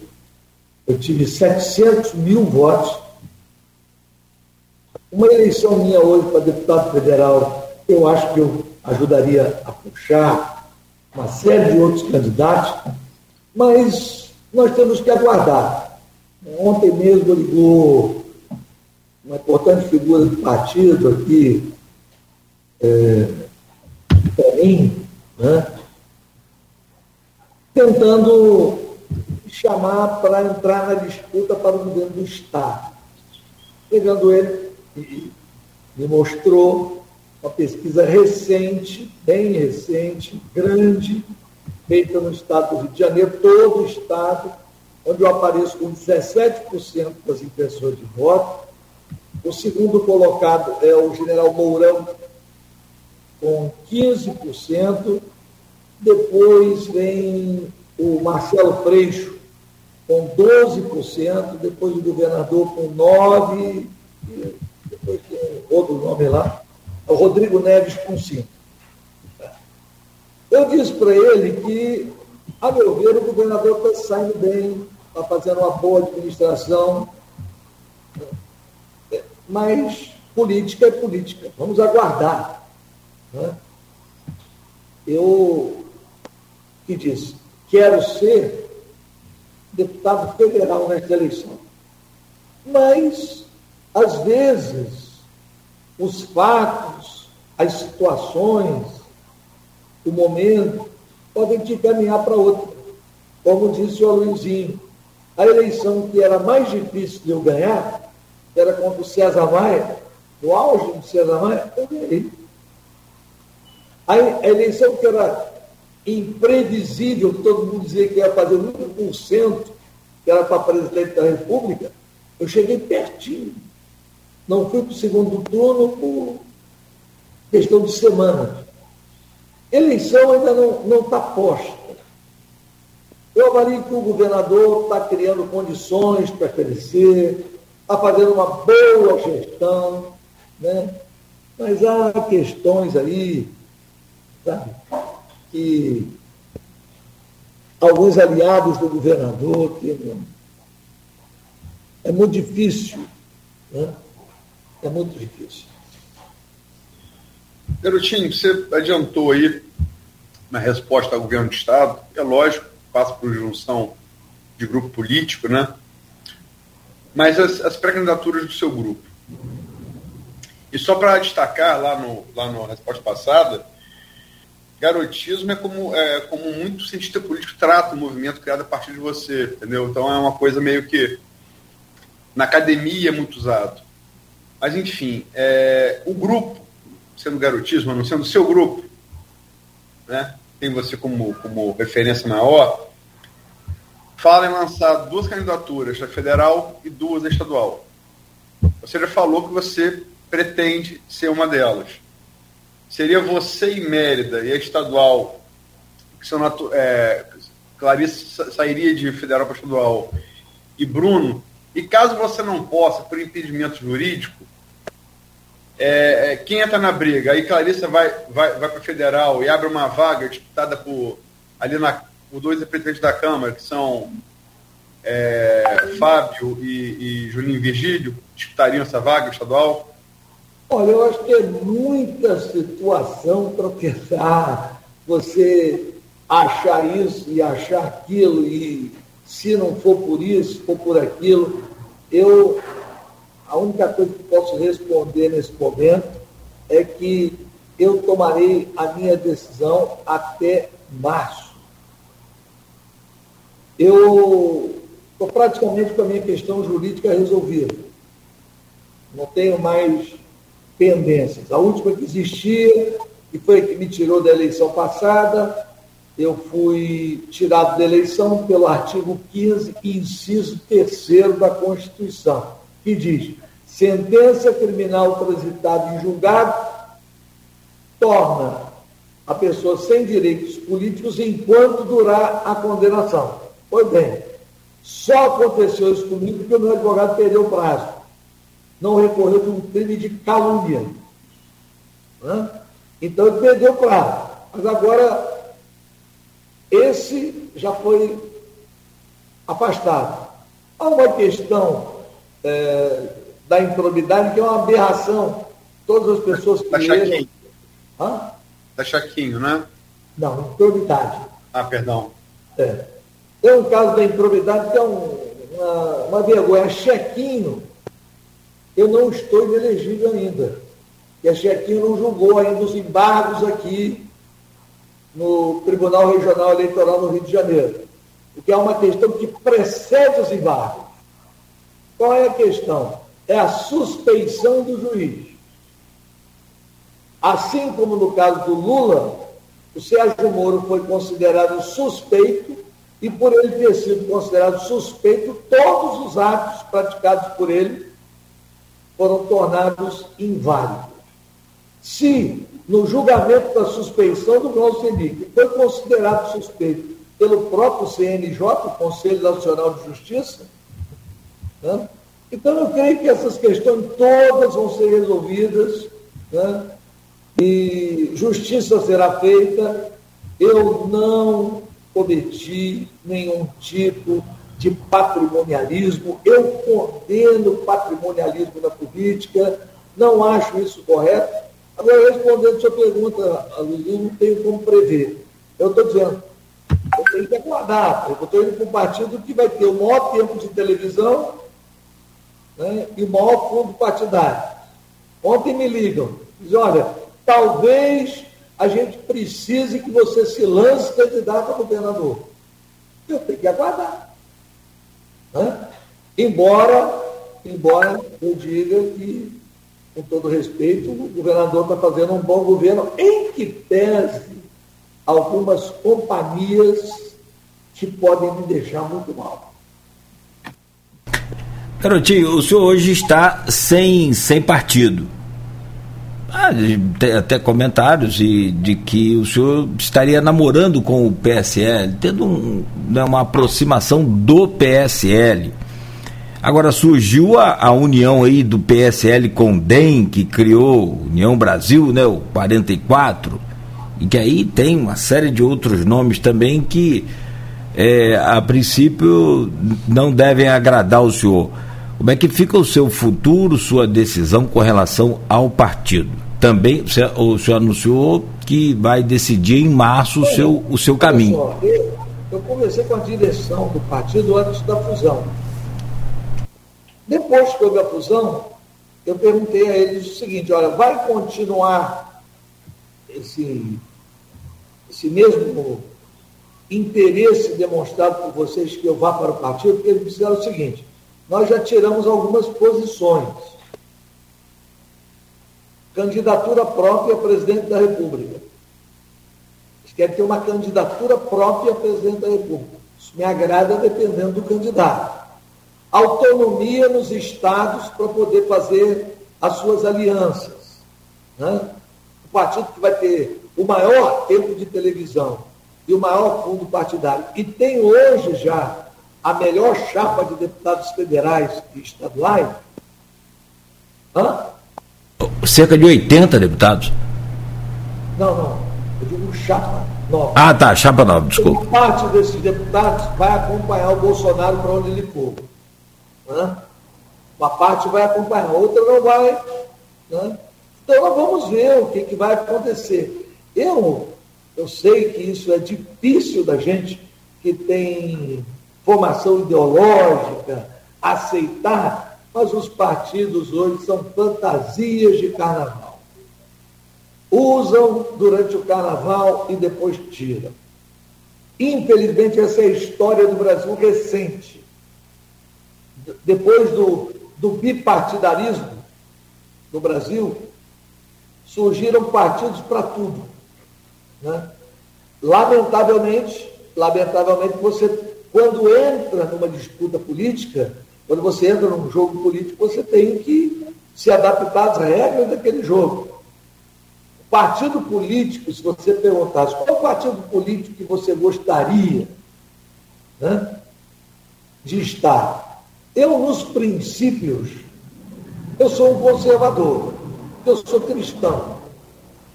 E o cristão é um conservador, é a favor da família, conforme está estabelecida na Constituição, não na interpretação do Supremo Tribunal Federal. Somos a favor dos valores cristãos. Mas já pelo lado político, eu sou uma pessoa bastante progressista. Então, eu gostaria de pertencer a um partido que pudesse unir né, uma agenda que fosse capaz de resgatar os valores morais né, e, ao mesmo tempo, implementar um plano nacional de desenvolvimento. Mas não há esse partido. Enquanto não há esse partido, eu tenho que me adaptar ao que existe. Garotinho, nessa questão da, da sua ineligibilidade, né, para a gente esclarecer, é, ouvir de você alguns pontos. É, por exemplo, hoje o seu título eleitoral continua suspenso. Né? É, você não votou na, na, última eleição e continua com o título eleitoral suspenso. Não, o título, deixa eu só explicar a você, é porque é, a pena foi transformada em multa. Né? Era prestação de serviço e ela foi transformada em multa. Então eu preciso. Esse é no caso do juiz, né? Hã? Isso é no caso do, do juiz? Isso. É só esse que existe.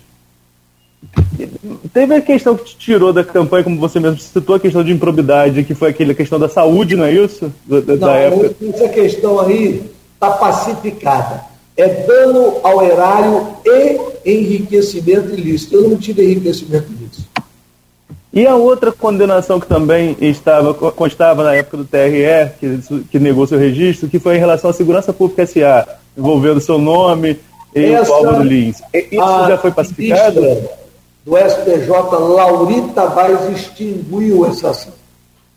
Ela está extinta.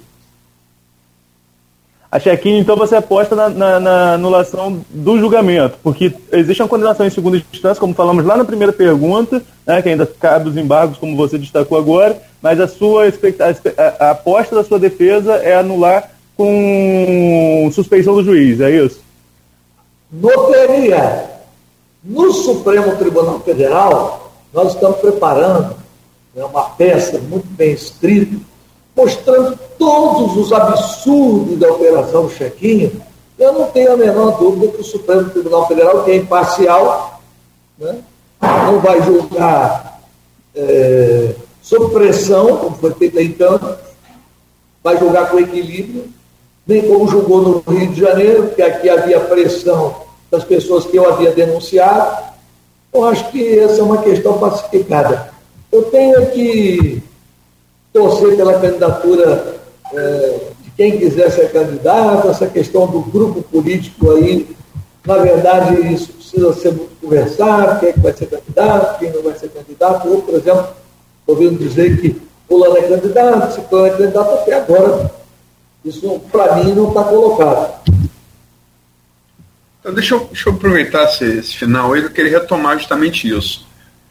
É, Está definido no grupo que vão ser dois candidatos, é, é, hoje pré-candidatos, né, a federal e dois estadual? Isso pelo menos está tá definido? Não. Não? Não, não, não, não há definição de nada no grupo. Né? Pelo, pelo, bom, depende de que grupo você está falando. Eu não sei. grupo. Não, meu grupo não. Eu tenho reunido ultimamente para tratar desses assuntos, mas eu eu, eu desconheço esse assunto. Eu tenho feito atendimento político. Eu vou, desculpa, eu, eu, vou mudar a pergunta. Você vê viabilidade de, de mais de dois candidatos para deputado federal e mais de dois estadual? Depende.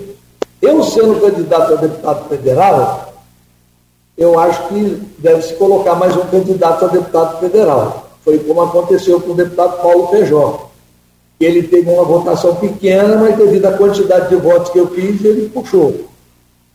Né? Ele, ele, ele acabou sendo levado naqueles 700 mil votos, ele fez em Campos pouco mais de 12 mil, no total me parece que 20 mil, e entrou. 2010. Né? Hã? 2010. 2010. Né? Então, é, agora, deputado estadual, é claro que eu sendo candidato a deputado federal, minha filha não vai disputar a eleição comigo. Ela desceria para ser deputado estadual. Né? E aí tem que avaliar. O Vladimir hoje tem um peso muito grande dessa decisão. Né? A própria deputada tem. Temos que ver as nominatas dos partidos para avaliar se dá para fazer dois ou fazer três. Eu sempre faço uma conta. Na eleição passada, você teve os votos do Gil Viana. Em torno de, na cidade de Campos, 14 ou 15 mil votos. O Gil Viana não disputa a eleição, faleceu, lamentavelmente, como todos nós sabemos. Você teve o João Peixoto, que em Campos teve 13 mil votos. Então, 15 com 13, 28. João Peixoto também não disputa, faleceu, mesmo problema, Covid. Você tem os votos de Abu, que tem 16 mil votos, também não vai disputar a eleição. Você tem aí mais 16 mil. Você tem os votos, eu estou falando só de deputado estadual. Né? Você tem os votos que foram dados ao pastor Heber, que me parece que Campos foram em torno de 8 a 9 mil votos não deve também disputar a eleição. Você soma isso tudo, isso dá todos 50 mil votos. Então, tem que se analisar bem né, se o, o grupo político vai lançar dois, se vai lançar três, né? E você tem os votos que foram dados ao próprio Bruno Dauari, que é do nosso grupo, e também os votos que foram dados né, a, a outros candidatos, de fora. Eu acho que dois federais e, e, e, dois estaduais é bom, mas eu acho que ainda cabe um terceiro nome para deputado estadual. Garotinho, a gente conversa muito sobre política, mas é, falando também um pouco sobre economia, sobre o problema de campos ali desde 2014. E fato é que é, as receitas de petróleo, tanto de. Fala-se muito de royalties, mas está errado, né? PE sempre. O campo sempre, sempre recebeu mais de PE do que royalties. tivemos é, participações especiais zeradas no, no ano passado. Né? É uma coisa, foi uma coisa inédita desde que começaram a ser pagas a campos no ano de 2000. É, e está havendo uma recuperação gradual. Né? E aí depende de conjuntura internacional, a commodity né, em dólar, né, conjuntura geopolítica do Oriente Médio, da Rússia, enfim, Estados Unidos. Mas é, é fato que está é, entrando mais dinheiro nos cofres do município esse ano que no ano passado. Cerca de 90% né, é, a mais. E tem esses sinais. É, com a queda da pandemia, a Azul não só retomou os voos que já, que já tinha feito de campos com os Estados Unidos, através de Fort Lauderdale, na costa sudeste dos Estados Unidos, na Flórida, saindo de, de Campos, de Macaé, de Cabo Frio, como estão é, vendendo é, uma coisa inédita na história do, é, de Campos né, e da região, que é passagem é, para a União Europeia, saindo de Macaé e de Campos, passando depois Viracopos pelo Santos Dumont com escala para Lisboa, capital de Portugal. A gente nunca teve na história voo comercial regular para a Europa, né? Então são sinais. É, e, e, essa coisa da, do protagonismo muito discutido, a gente falou aqui de políticos, governador, é, candidato a governador, alguns deles incensando essa condição de campos, né, de, de Campos é Polo, o Eduardo Paes falou em nova capital, outra capital. É, você, como um político que veio do interior e é, fez nome no grande centro também, como é que você vê esse momento econômico do município e da região? Eu, eu acho que o, o, momento é bom. Por alguns motivos vai ser melhor, eu posso até expor aqui dois para não ser muito longo. Né? O primeiro motivo é que lá atrás, no ano de 1999, eu pedi um estudo de batimetria do litoral norte do estado com a firme crença, à época, de que esse estudo de batimetria me levaria a um calado para um grande porto, que, a meu ver, seria, na época, Barra do Curado. Né? Eu disse, bom, se o Alain Ferreira já começou lá, algum estudo deveria ter tido.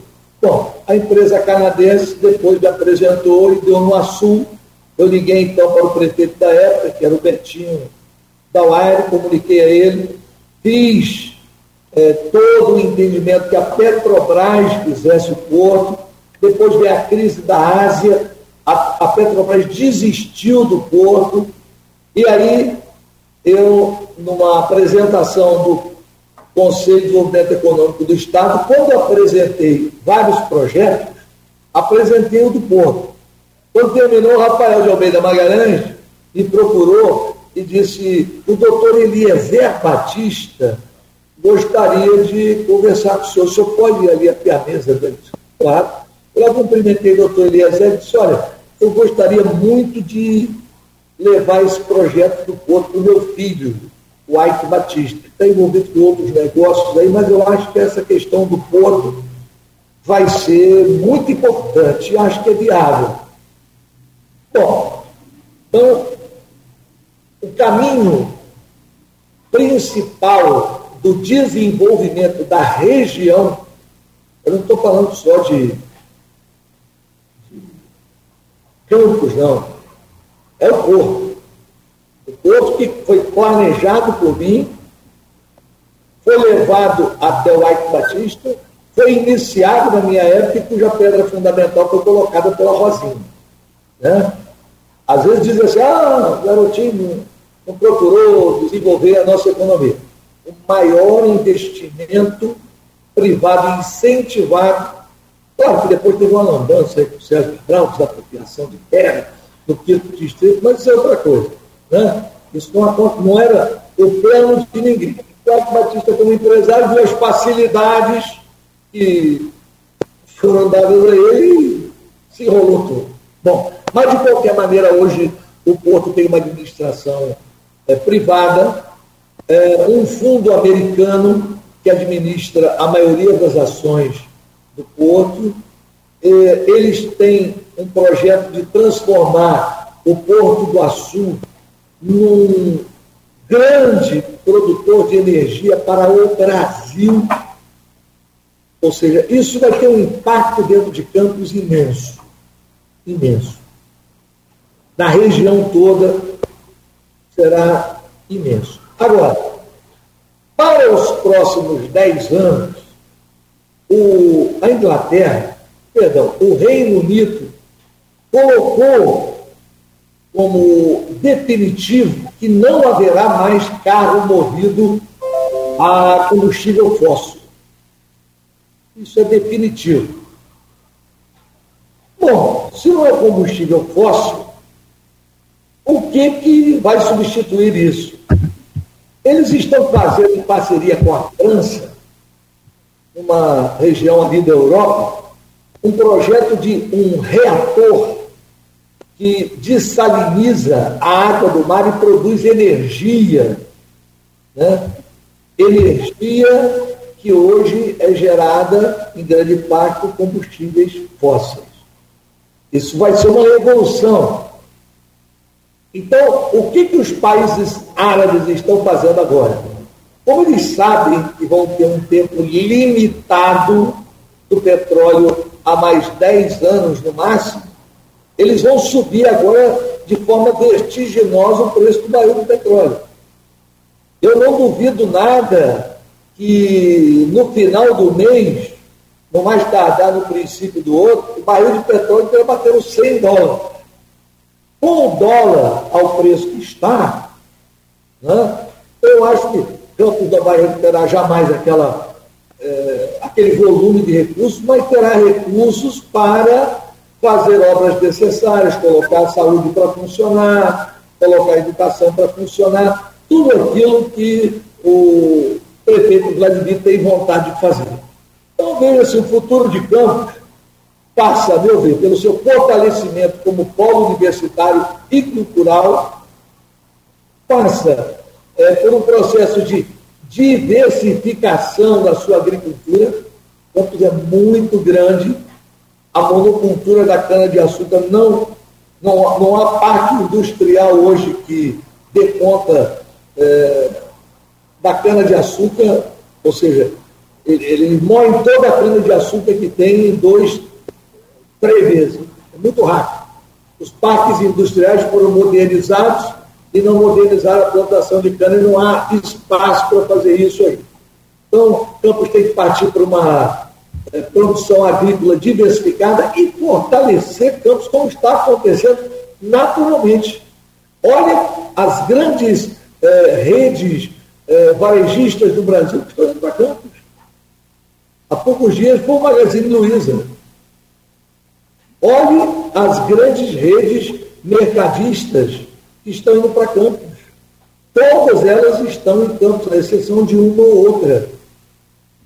Agora, às vezes, é preciso também dar um sacode nos empresários de campos. Né? Os empresários de campos precisam ser mais ousados. Pegar essas pessoas como parceiros da cidade. Não é abrir uma loja nova e fechar uma loja tradicional. É se modernizar. Como dizia muito bem é, um frasista histórico, que é conhecido pelas suas frases, Winston Churchill, dizia o seguinte: olha, mudar sempre é bom, desde que seja para melhor. É porque quando o cara muda para pior, né? Então, eu acho que está em curso em Campos um processo de mudança né? e de fortalecimento daqueles vetores né, que nós colocamos lá atrás. Acho, acho que a região norte será responsável em breve quando as três termoelétricas estiverem funcionando, serão as três maiores do Brasil, a GN1, GN2 e GN3, que é a proposta que eles têm, com mais de 30% da energia consumida é, em toda a região sudeste do país.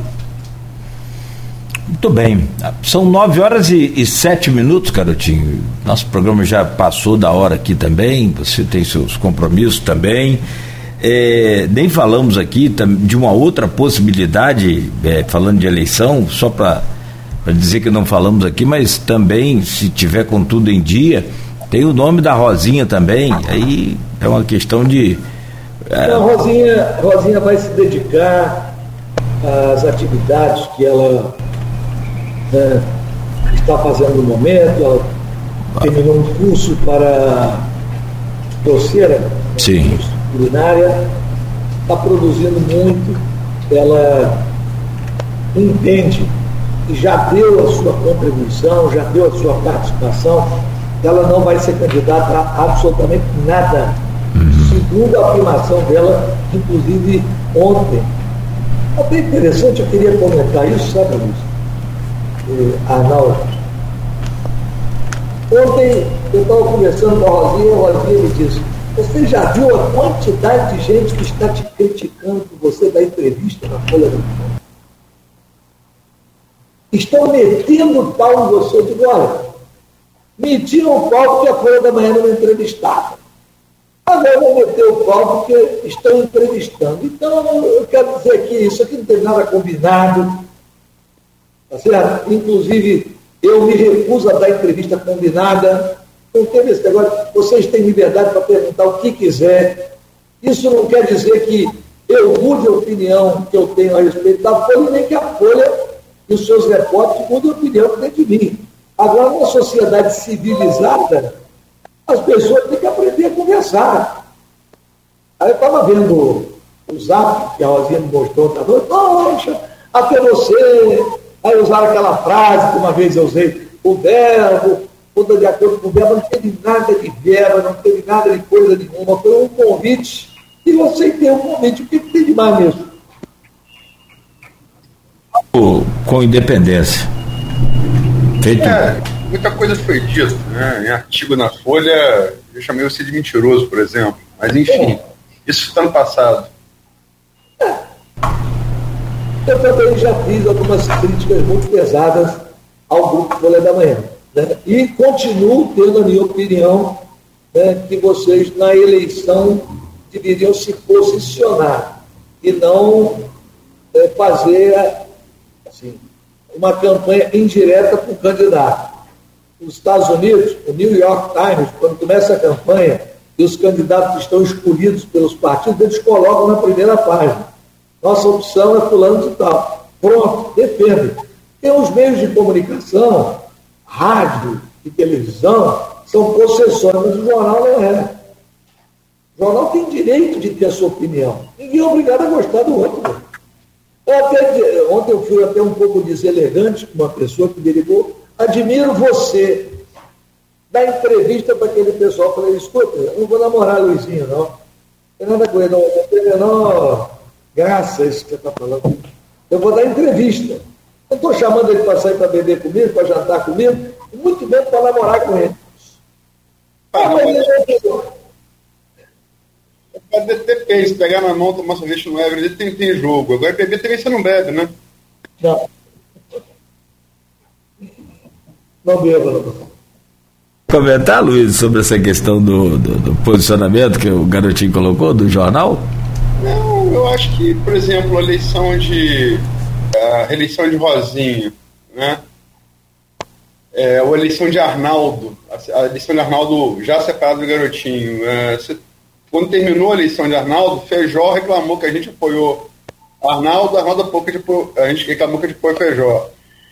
A, eleição, a, eleição, a reeleição de Rosinha, é, Macou reclamou que a gente apoiou Rosinha, a Rosinha reclamou que a gente apoiou Macou.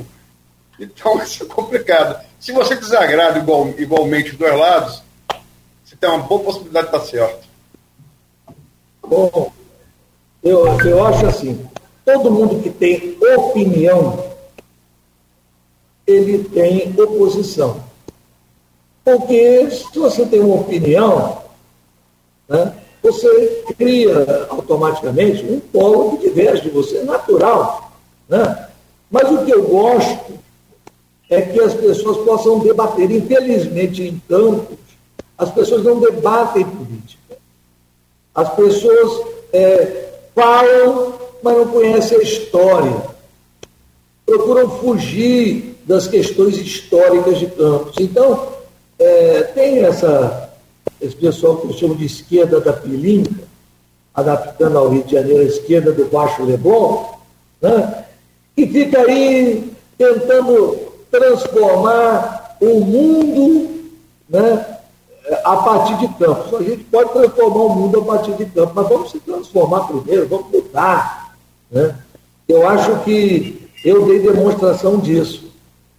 Com todas as minhas dificuldades, eu era um radialista, trabalhava aí em Campos, nas emissoras de rádio de Campos, me lancei na política, me projetei a nível estadual, me projetei a nível nacional, porque eu procurei me aperfeiçoar. Vocês têm hoje aí grandes empresários de campos que estão indo para frente. Agora também tem os que andam para trás, que fecham as portas porque não, não querem entender que não mudar, não se adaptar. Eu estava lendo um pouco sobre a reestruturação do sistema Globo. Eles decidiram que vão acabar com o jornal impresso, que vão todos para a mídia digital unificaram as empresas, mudaram a, a, forma de pensar. Eu não mudei em relação a Globo, continuo com a minha opinião. Mas que eles estão fazendo um processo de mudança, estão fazendo.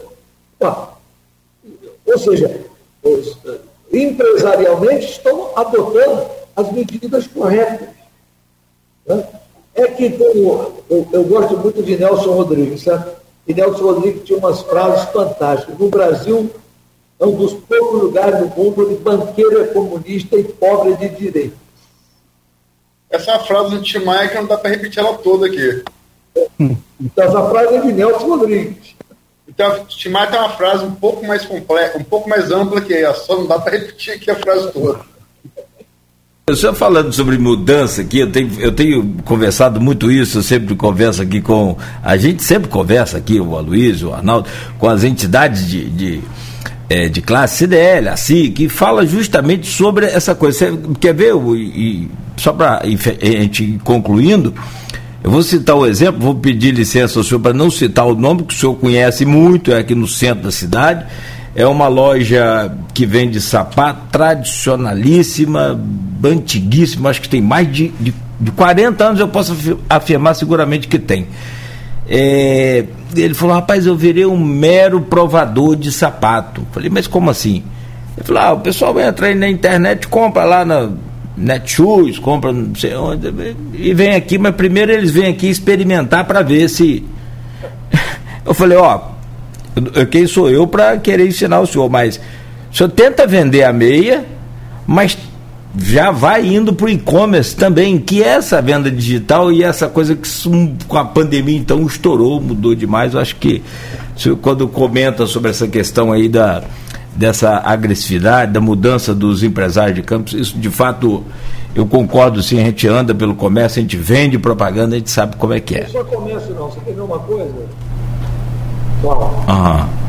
A prefeita Rocinha a época em que era governador, nós fizemos um trabalho para colocar gás na porta de todas as cerâmicas de campo. As cerâmicas de campo, se usassem gás, elas produziriam um tijolo, uma telha, uma qualidade infinitamente superior, um valor agregado lá em cima poderiam até produzir outros materiais a partir da argila que existe em Campos. Não fazem. Aí vai chegar alguém de fora daqui a pouco e vai fazer. Tá? Então as pessoas precisam ter iniciativa. Reclamam da minha iniciativa na área que eu escolhi, política, mas eu fui proativo. As pessoas precisam ser proativas na sua área.